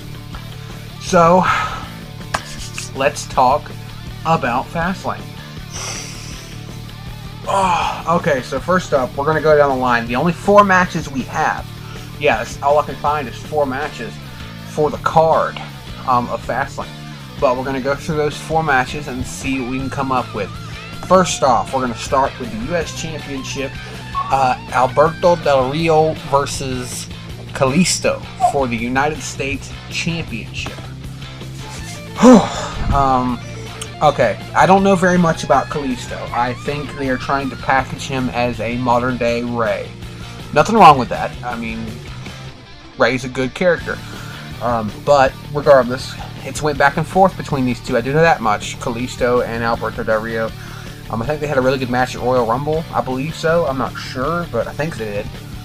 Um, Yeah, they put all couple good matches together so far. Um, my only thing on this is, is this match actually going to happen? Del Rio's injured right now. yeah, that's what Unless, he's, unless they're going to push a comeback, which is risky for him and a little bit stupid if he isn't fully good. Um, I think there may be a substitute in this match, man. I think so. I think it may have to end up doing that because, I, as far as I know, he's still injured. But it's this is coming directly from WWE.com. So I mean, I don't know. I mean, unless they know something we don't. Maybe the injury was kayfabe. Maybe it was bullshit. Um, I don't know. But right now, as far as we know, um, this match is going on, and it's Alberto Del Rio versus Kalisto. And I think, honestly, the way it's going, I think they're going to try and build this to WrestleMania, and I really think it's going to be Alberto who pulls off the victory. What do you think? I don't think, I don't, I don't want Del Rio to fucking win that match, dude. Um, I don't think he's a good fit for the United States um, division. I think, um, and I'm gonna bring up uh, something here in a minute after we're done with this. Um, kind of like huge news in the world of titles, um, but I don't think, as of right now, Del Rio deserves to be in the United States title picture.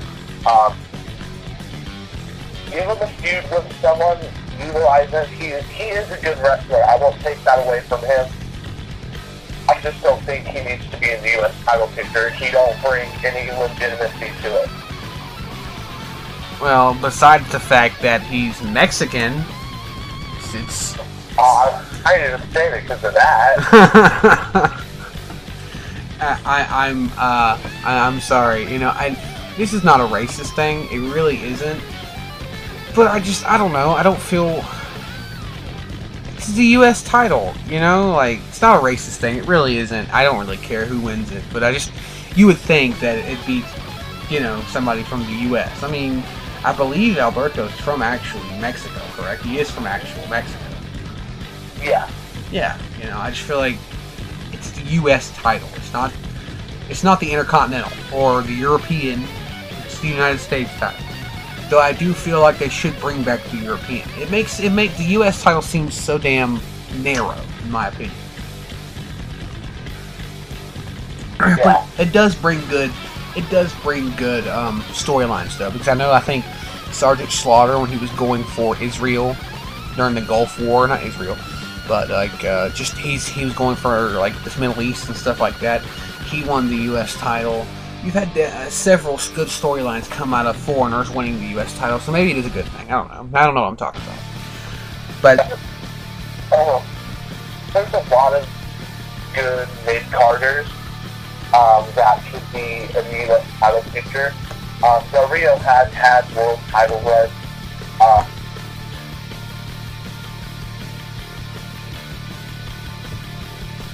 you there, Sean? I think we may have lost Sean, guys. Sean? Hmm.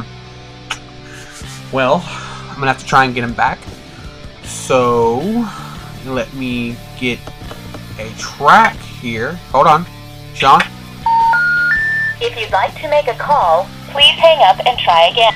That doesn't that doesn't sound like Sean. We're gonna try and get him back. We might just try and get him back on the phone here. Hold on. Just you know, you guys just do do do do do do do do do do do do.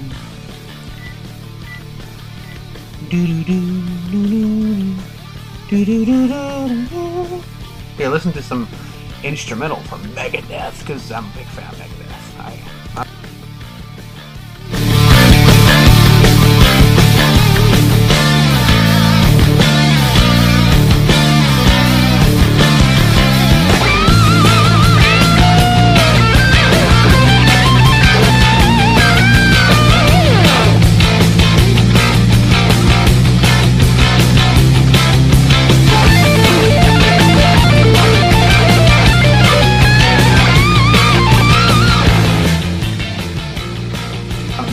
Yo, we're back. Yeah, because, you know, Sean had to fuck everything up. It's cool. We're back. As I was saying before, uh, my phone decided to not let me on call anymore. Um, uh, Del Rio, I don't think he's a good fit for the United States title picture. Um, not necessarily have him as a jobber, but have him in the world title picture, not necessarily as a champ, just in that main category. Utilize the hell out of him, yes, but I don't think he needs to be strapped right now. I think that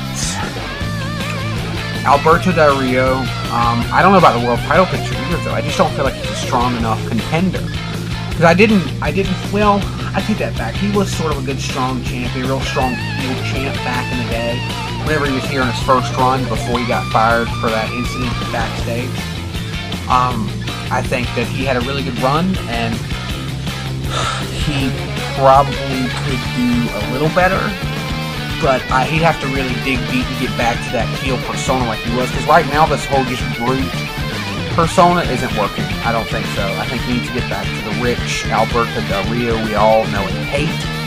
Um, the same one that put on a good show at WrestleMania with Edge a few years ago for the title. That was a great match. I believe that was WrestleMania 21, 22, not sure. But it was, it was a good match, and that's the kind of Alberto Del Rio we need today. Not this one, not this League of Nations dumpster. But I, I still I still stand by my thing. I think Alberto's going to pull off the victory for, for that uh, that matchup. So I don't know. We'll have to see. Fastlane's coming up in a week, guys.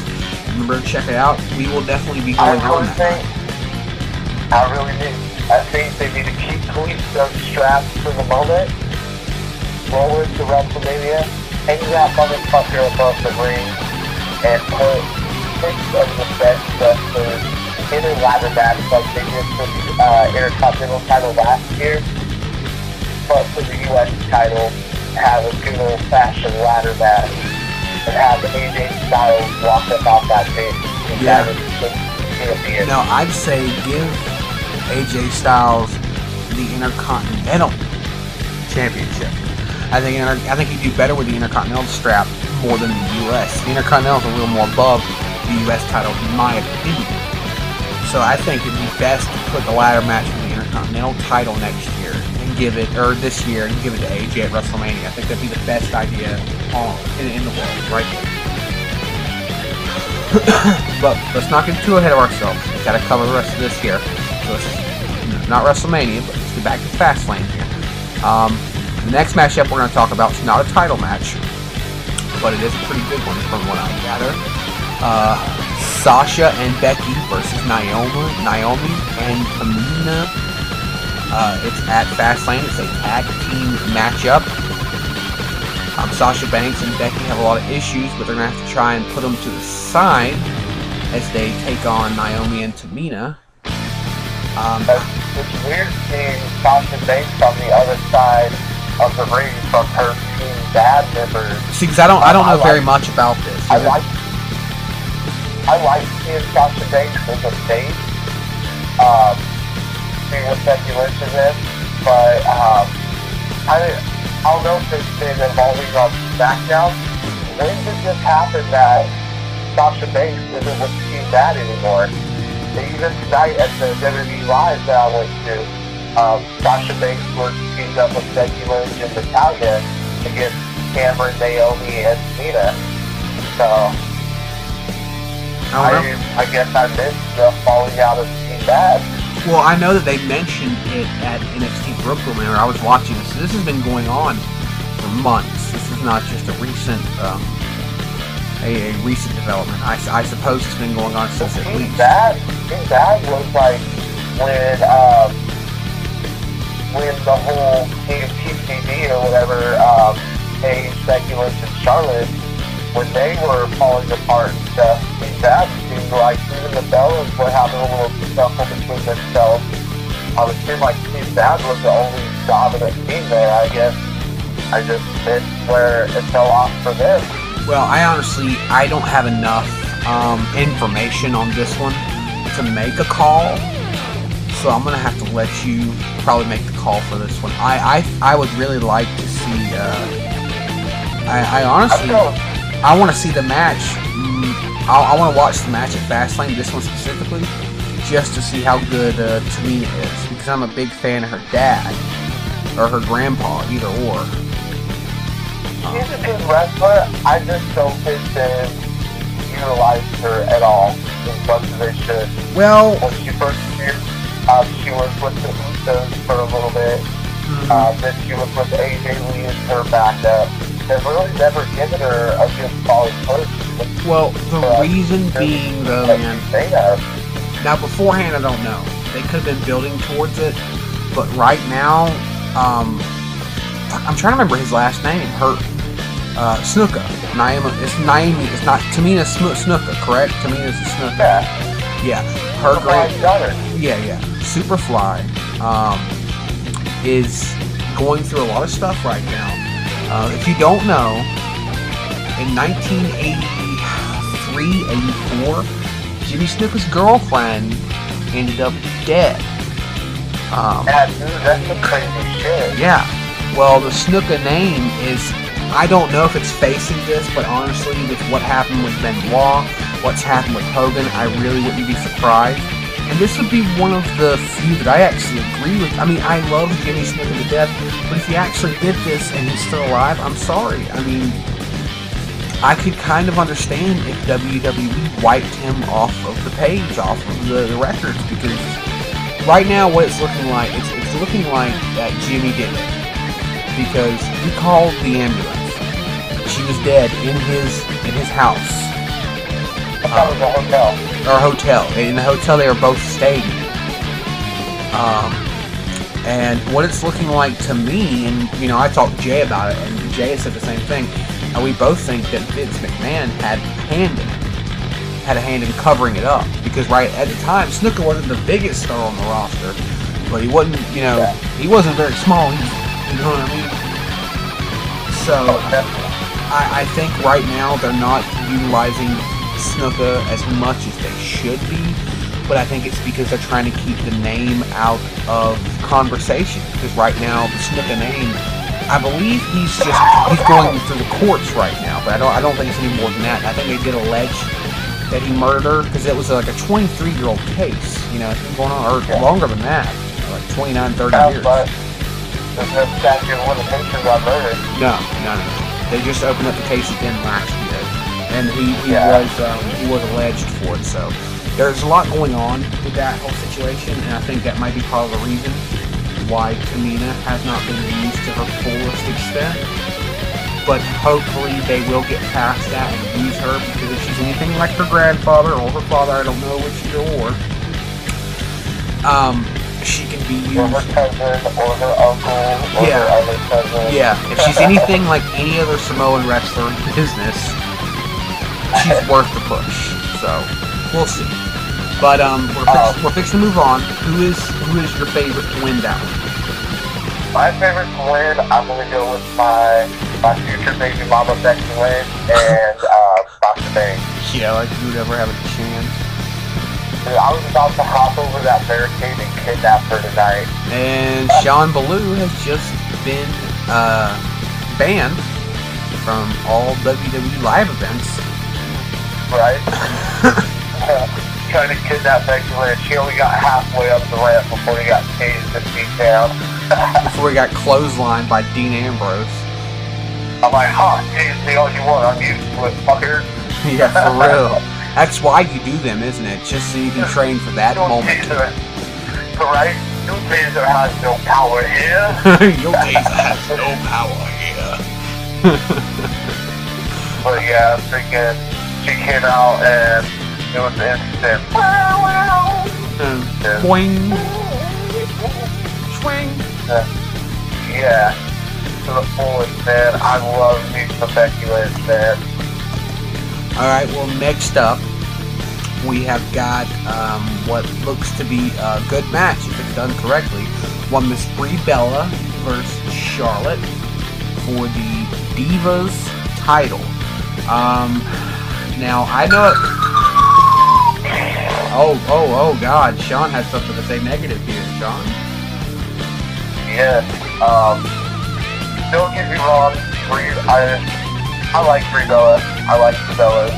Because they told me they love me, so because I'll always have a little special place in my heart for the Bellas. I don't think, um, and I, I can get why they're going to try to give Maria push. Daniel Bryan just did his thing.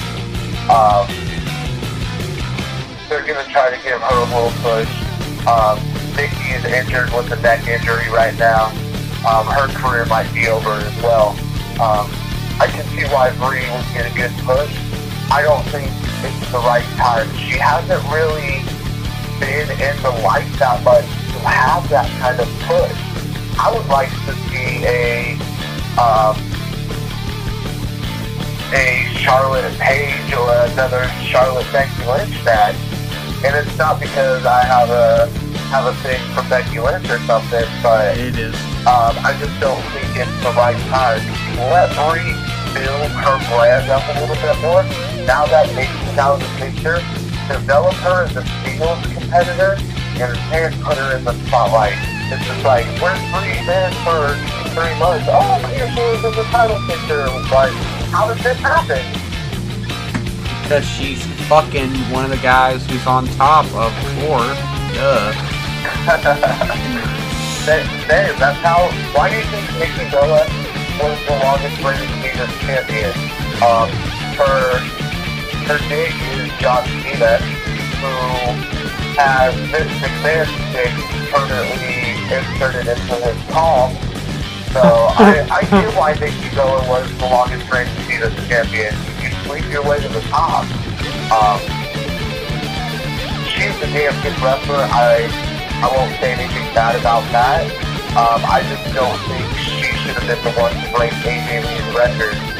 She has very few title defenses in that time, and the ones that she did have weren't very impactful enough to make her the longest reigning champion. Well, I you will mean, say dude- on that situation, and I know I'm getting off topic here, I apologize. It's okay. But I think the whole thing with um, CM Punk had a lot to do with that. CM Punk and AJ Lee are married in real life. Yeah, that's that's that's what I was about to say. Is it had all to do with that. It had nothing to do with AJ's uh, professional career and the fact that you know she had a great connection with the crowd, and I think she would really thrive during this Divas Revolution. It has all to do with the fact that she's married to CM Punk, and it was a little jab back at Punk, It was. back at her for leaving. And I think anybody who would have had the title dropped onto him, it could have been anybody on the roster. But what better person than Nikki Bella, who is connected to John Cena? Um, John Cena is um, supposedly, from everything I've read, him and CM Punk really don't like each other.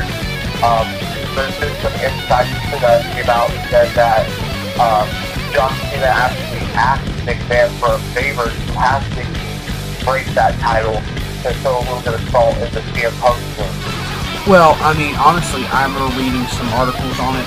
CM Punk, yeah, John Cena has a real life feud with a lot of wrestlers, um, and CM Punk does as well. CM Punk, I believe, in Triple H, uh, in real life, Paul Levesque. And they don't get along very well. Um, I know that John Cena and some of the oh, there was another there was another guy doesn't get along with at all, and it's like a big deal. I can't remember who it is, um, but you know, whatever. But yeah. I want to get, um, uh, this is something I want to talk about on our next show. Um, if I can get uh, some of the clips from CM Punk's podcast that he did with um, Colt Cabana, um, some of the inside stuff that he brought up, like Ryback intentionally hurting people and stuff like that, um, I can see why was unhappy. They kind of, they kind of raw dogged him there towards the end of his, his run. Um, but back to the Nikki Bella thing, I don't think she should have been the one to do it. I think anybody who would have had the belt at that time, they would have pushed just so they could push AJ Lee and CM Punk out of the picture. Well, I think uh, as far as winning the match, I think Charlotte wins with her figure four leg lock. Oh, yeah. I, I think it's going to be I- a I- retain. I think it's going to be a good match. Um, but I agree. I think Charlotte is going to walk away with the W on that one. Yeah. Charlotte's going to win that one. And Uh, so hopefully, hopefully it to a badass. I really want to see a triple threat match, or even a fatal four way between Bayley, Sasha Banks, Becky Lynch, and Charlotte. I know we talked about them becoming the four horsewomen, but the four of them in a fatal four way for the Divas title dude, main event. they would have to call up Bayley from NXT first. They would blow the roof off of WrestleMania. Yeah, yeah, I think so. If there's some wrestling person who has full in the story listening in tonight, take these words and run with them. Please. I don't fucking make this match happen. Take my money. All right, so we have now reached the main event of Fastlane. Um, And we talked about this a little bit. we have. We've been actually. We've although- talked about this every show that we've done. Well, we've only done. We've done three shows because the first one was like our. I called it the WWE Talk episode zero. Um, Yeah. and then we did it on the first official episode of WWE Talk, which featuring Wicked Juggalo, um, and then now yeah, we, it's just it's an exciting matchup. You know? Dean Ambrose, Roman Reigns, Brock Lesnar. These three guys have got some history. Um, I think honestly, honestly, if if Seth Rollins wasn't injured, I think he would be in the place of Brock Lesnar. But regardless, Oh. The triple threat between the Shield. Yeah, yeah, I think. about putting ass in the seat, I think the only reason he's not involved is because he's injured. That's the only reason. Yeah. And dude, I think I think this injury might actually be a good thing. So I'm not wishing injuries on anybody that's never like good thing, but in the sense that I'm using good. Remember the first time Triple H blew his knee out? He was out for I believe it was nine months, almost a year. I remember that. And, and when Triple H came back, freaking, they gave him that big push, and that was really, um, he had been dominant before that with DX and stuff like that, but when he came back, that's when the whole, like, the game started, and I really think that we can have a repeat here with Seth Rollins. If he comes back and they push him as a face, um, against the authority, I think they have magic in a freaking bottle right there, dude. Um, Let me tell you, like Seth Rollins. Um, Hold on, hold I on. wasn't really, I wasn't Sean. really the biggest fan of him. Sean, Until hey. I actually took the time to watch some of his matches before he came to WWE. Sean! And that's just it. Yeah. Well, give me a second. The phone is about to uh, die, so let me uh, put another track up here for just a second to uh, get another phone. Give me a just give me just a second, and I'll call you back. Okay? All right, We'll be back momentarily. Sorry about that. Phone's going dead. So we'll be back in just a minute.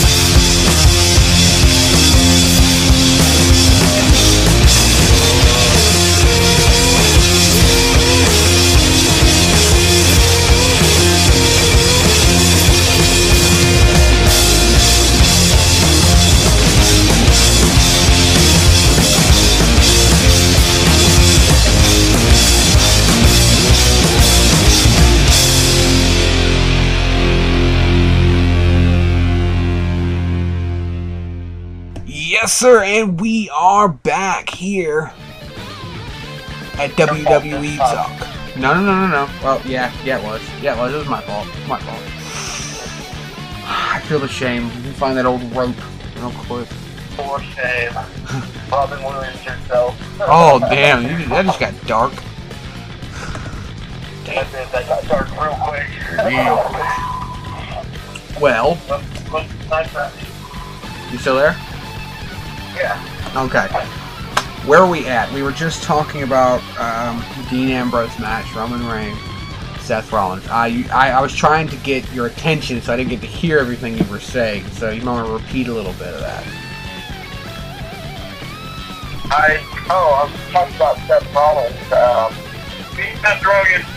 Not a lot of people um, have taken the time to um, like go back and actually watch his matches. They only see what he's done, um, betraying the Shield and stuff like that. Um, like he actually, even before he came to WWE, he was rocking that and Ring of Honor and stuff. So um, going back and watching those matches and stuff is what gave me a more respect for Seth Rollins, and that's why I think when he does come back from injury, we're going to have another Triple H situation that his career's just going to blow up from there. Because honestly, besides Dean Ambrose, Seth Rollins is like the best member of the Shield. I'm um, probably going to piss a lot of people off saying it, but I don't think Roman Reigns needs to be the face of the company. Fuck no. He's a good wrestler, yes, but he, like, beyond lack fight skills, um, the fans are wishy-washy with him, and that's not something you want as a face. I I think that uh, Roman Reigns is not, should never be the uh, the face of the company. But right now, see, he's Vince's pet. He is Vince's. He's Vince McMahon's puppy. He wants him to be number one, and he's the only one. Um, right. And I think that that falls into what we were talking about a little bit earlier, McMahon's final push for power before he he gets completely pushed out. McMahon's always had that thing for these larger than life wrestlers, these supermen. Um, and Roman Reigns, yes, he's good, but he's not good enough to be like carry the company for Mhm. years to come. Nope. I, I think don't. he'll play a big part in the company, yes, but he shouldn't be pushed as top face. Um, they're going to end up doing to him what has now become of John Cena. John Cena's had an amazing career, but look how much the fans have started to hate him because of it, because they've made him that super face for all these years. I got it for you. I got something that could possibly save Reigns if done correctly. Let me set the scene for you. Okay. We're going to go past WrestleMania. We're going to say that um, we're going to say that let's say Roman Reigns won. Let's say he wins Fastlane, goes to WrestleMania, he beats Triple H for the title. All right, but Triple H is pissed. You know, he's the head of the authority. This is his domain. You can't just beat Triple H without there being some sort of consequence. So for the next few weeks after WrestleMania, it's matches against some of the worst players in the game. The Big Show, Mark Henry, he's taking on guys that are like 10 times his size, and he is pulling off the victories. He's getting more and more over with the crowd. Let's say because I have been hearing a little bit that he has been getting over with the crowd a little, a little bit by little bit. This could set him over that. Okay. I said that um he, I have been hearing that he's been getting more and more over with the crowd. So let's say that you know he does get over. Let's say he starts getting not super over, but just over enough to where people are getting behind him in these matches against these Superman. The next big pay per view after WrestleMania is Extreme Rules, correct? Yeah. Okay. Let's say they go to Extreme Rules, and this is a long term plan. They go to Extreme Rules. Triple H is pissed because he cannot beat Roman Reigns. Roman Reigns keeps coming back at everything Hunter throws at him. So, at Extreme. You Triple H though keeping himself in action for that No, no, no, no. amount of time. Triple H wouldn't be in. I, think WrestleMania is about as far as he's gonna go. No, no, no, no. Um, Triple H wouldn't be in action. He would. He'd be using his strings and the authority to, to put these matches together. He wouldn't be fighting Roman Reigns. Gotcha, Um, gotcha. So at Extreme Rules, he sets the card up. He does come back for Extreme Rules. He doesn't ma- he doesn't wrestle until Extreme Rules. Let's say he comes back for Extreme Rules. He gets in the ring for a tag team match. It is him and um, two members of the Authority versus Roman Reigns, and only one tag team member. Let's say Roman Reigns picks Dean Ambrose. Dean Ambrose hasn't been doing much. He's had a few little storylines here and there, but not much has happened with Dean Ambrose since WrestleMania, or since uh, Fastlane 2016. So the match goes, it, it's it's Roman Reigns and Dean Ambrose versus Triple H, and let's say uh, Corporate Kane and somebody else. It's going back and forth. You know, it's a three-on-two handicap tag match. Triple H is sure this time that they are going to crush Roman Reigns. They're going to injure him. They're going to hurt him. They're going to do what they have to do to put him out of business so he can get the title back to the Authority, like put Kane against him on Raw or some shit like that. Just hurt him. And it comes down to the point where Dean Ambrose gets not hurt, but he gets knocked out. Let's you know choke slam through a table, and now it's three on one, and they are closing in. You know Roman Reigns is fighting them off, fighting them off, but he just can't seem to handle it. Triple H hits him with a pedigree. Kane hits him with a choke slam. Whoever the third guy is hits him with whatever, and then all of a sudden you hear John Cena's theme song play and everybody loses their shit because oh god, it's Cena. We know what he's gonna do. He's gonna come down there and kick Triple H's ass. So he comes down there, he gets in the ring. You know, you see Triple H get out of the ring real quick. You see uh, like Roman Reigns, you know, kind of edge towards him. He's he's hurting. You can see he's grabbing at his chest. And then John Cena, you know, he actually goes for a punch on like uh, Kane, but he Kane misses, and he turns around and he socks Roman Reigns in the face picks Roman Reigns up, FUs in the middle of the ring. Triple H goes for the pin. They win the tag team match. That would be the corporate Cena.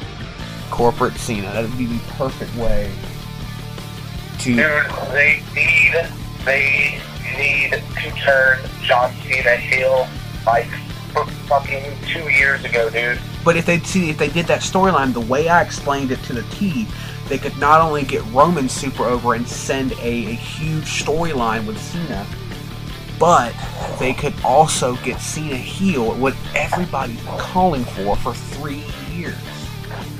I agree, dude. That that is a, beautiful scenario. It is the absolute perfect plan. Yeah, like I said, if uh, any creative people are listening in, freaking, we've given you a couple masterpieces. Run with them.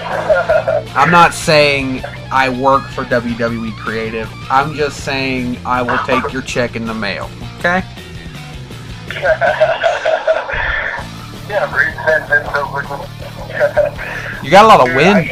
You got a lot of wind or something going on. I'm kind of we're having a problem hearing you, buddy. Look how how good it was for Hogan's career when they gave him his heel turn. Yeah. Needs man. You can't be a face for ten fucking years. I mean, you know, Hogan did it. He did do the face for 10 fucking years. You know, he did this from the 80s up until 1996. You're looking at over 10 years, 15, 16 years as the biggest face in WWE and in WCW. And it worked. Even towards the end, there were still a lot of people who weren't booing him when he came out to the ring and ripped the shirt off. But he realized when it was time to make a change. He knew he had a lot of kid fans. He knew he had a lot of fans that might turn their back on him and never be a Hulk Hogan fan again. But it was either that or fade off into obscurity. Now, you have to adapt to survive in this business, and he did exactly what he had to. Cena hasn't. And that's why Cena will always be known as a great wrestler, one of the guys who carried the uh, company for the longest time. But I don't think I can ever call John Cena extraordinary. I'm sorry. You know, it's Yeah. yeah, you have to make a change. Um, but hey, man, um, how much time do we got left? I gotta run into a store real quick. Uh, we have time for a music break. Um, it, it really wouldn't matter, man, because we've only got a few minutes left. It's, it's, we've only got about uh, 10, 15, 20 minutes left, so we might as well just call it quits for the night here on WWE Talk Simulcast. Sean, you take care. We'll talk to you next week. Remember, next week we're doing the top 10 worst gimmicks in wrestling history. Oh yeah, man, and that's all of our listeners out there. Thank you so much for tuning in. Uh, to all of our iHeart listener radio or listeners will be tuning in as well.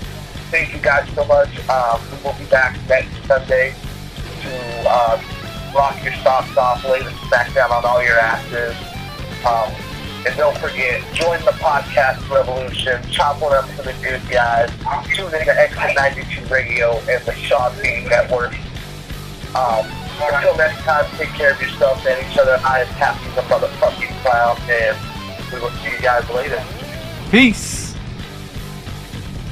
Comcast Business gives you the bandwidth you need to power all your devices. Get started with 200 megabit internet and voice for $99.99 per month. And for a limited time, we'll upgrade your speed to 300 megabits for no additional cost for the first year with a three year agreement. Call 1 800 501 6000 today. Comcast Business Beyond Fast. Offers 3120 restrictions apply not available in all areas. New business customers only limited to Comcast Business Internet 200 megabits per second and one voice mobility line. Regular rates apply after first 12 months. Three year agreement required. Early termination fee applies. Equipment taxes and fees extra subject to change. Monthly service charge increases by $10 without paperless billing and auto Comcast Business gives you the bandwidth you need to power all your devices. Get started with 200 megabit internet and voice for $99.99 per month. And for a limited time, we'll upgrade your speed to 300 megabits for no additional cost for the first year with a three year agreement. Call 1 800 501 6000 today. Comcast Business Beyond Fast. Offers 3120 restrictions apply not available in all areas. New business customers only limited to Comcast Business Internet 200 megabits per second and one voice mobility line. Regular rates apply after first 12 months. Three year agreement required. Early termination fee applies. Equipment taxes and fees extra subject to change. Monthly service charge increases by $10 without paperless billing and auto pay.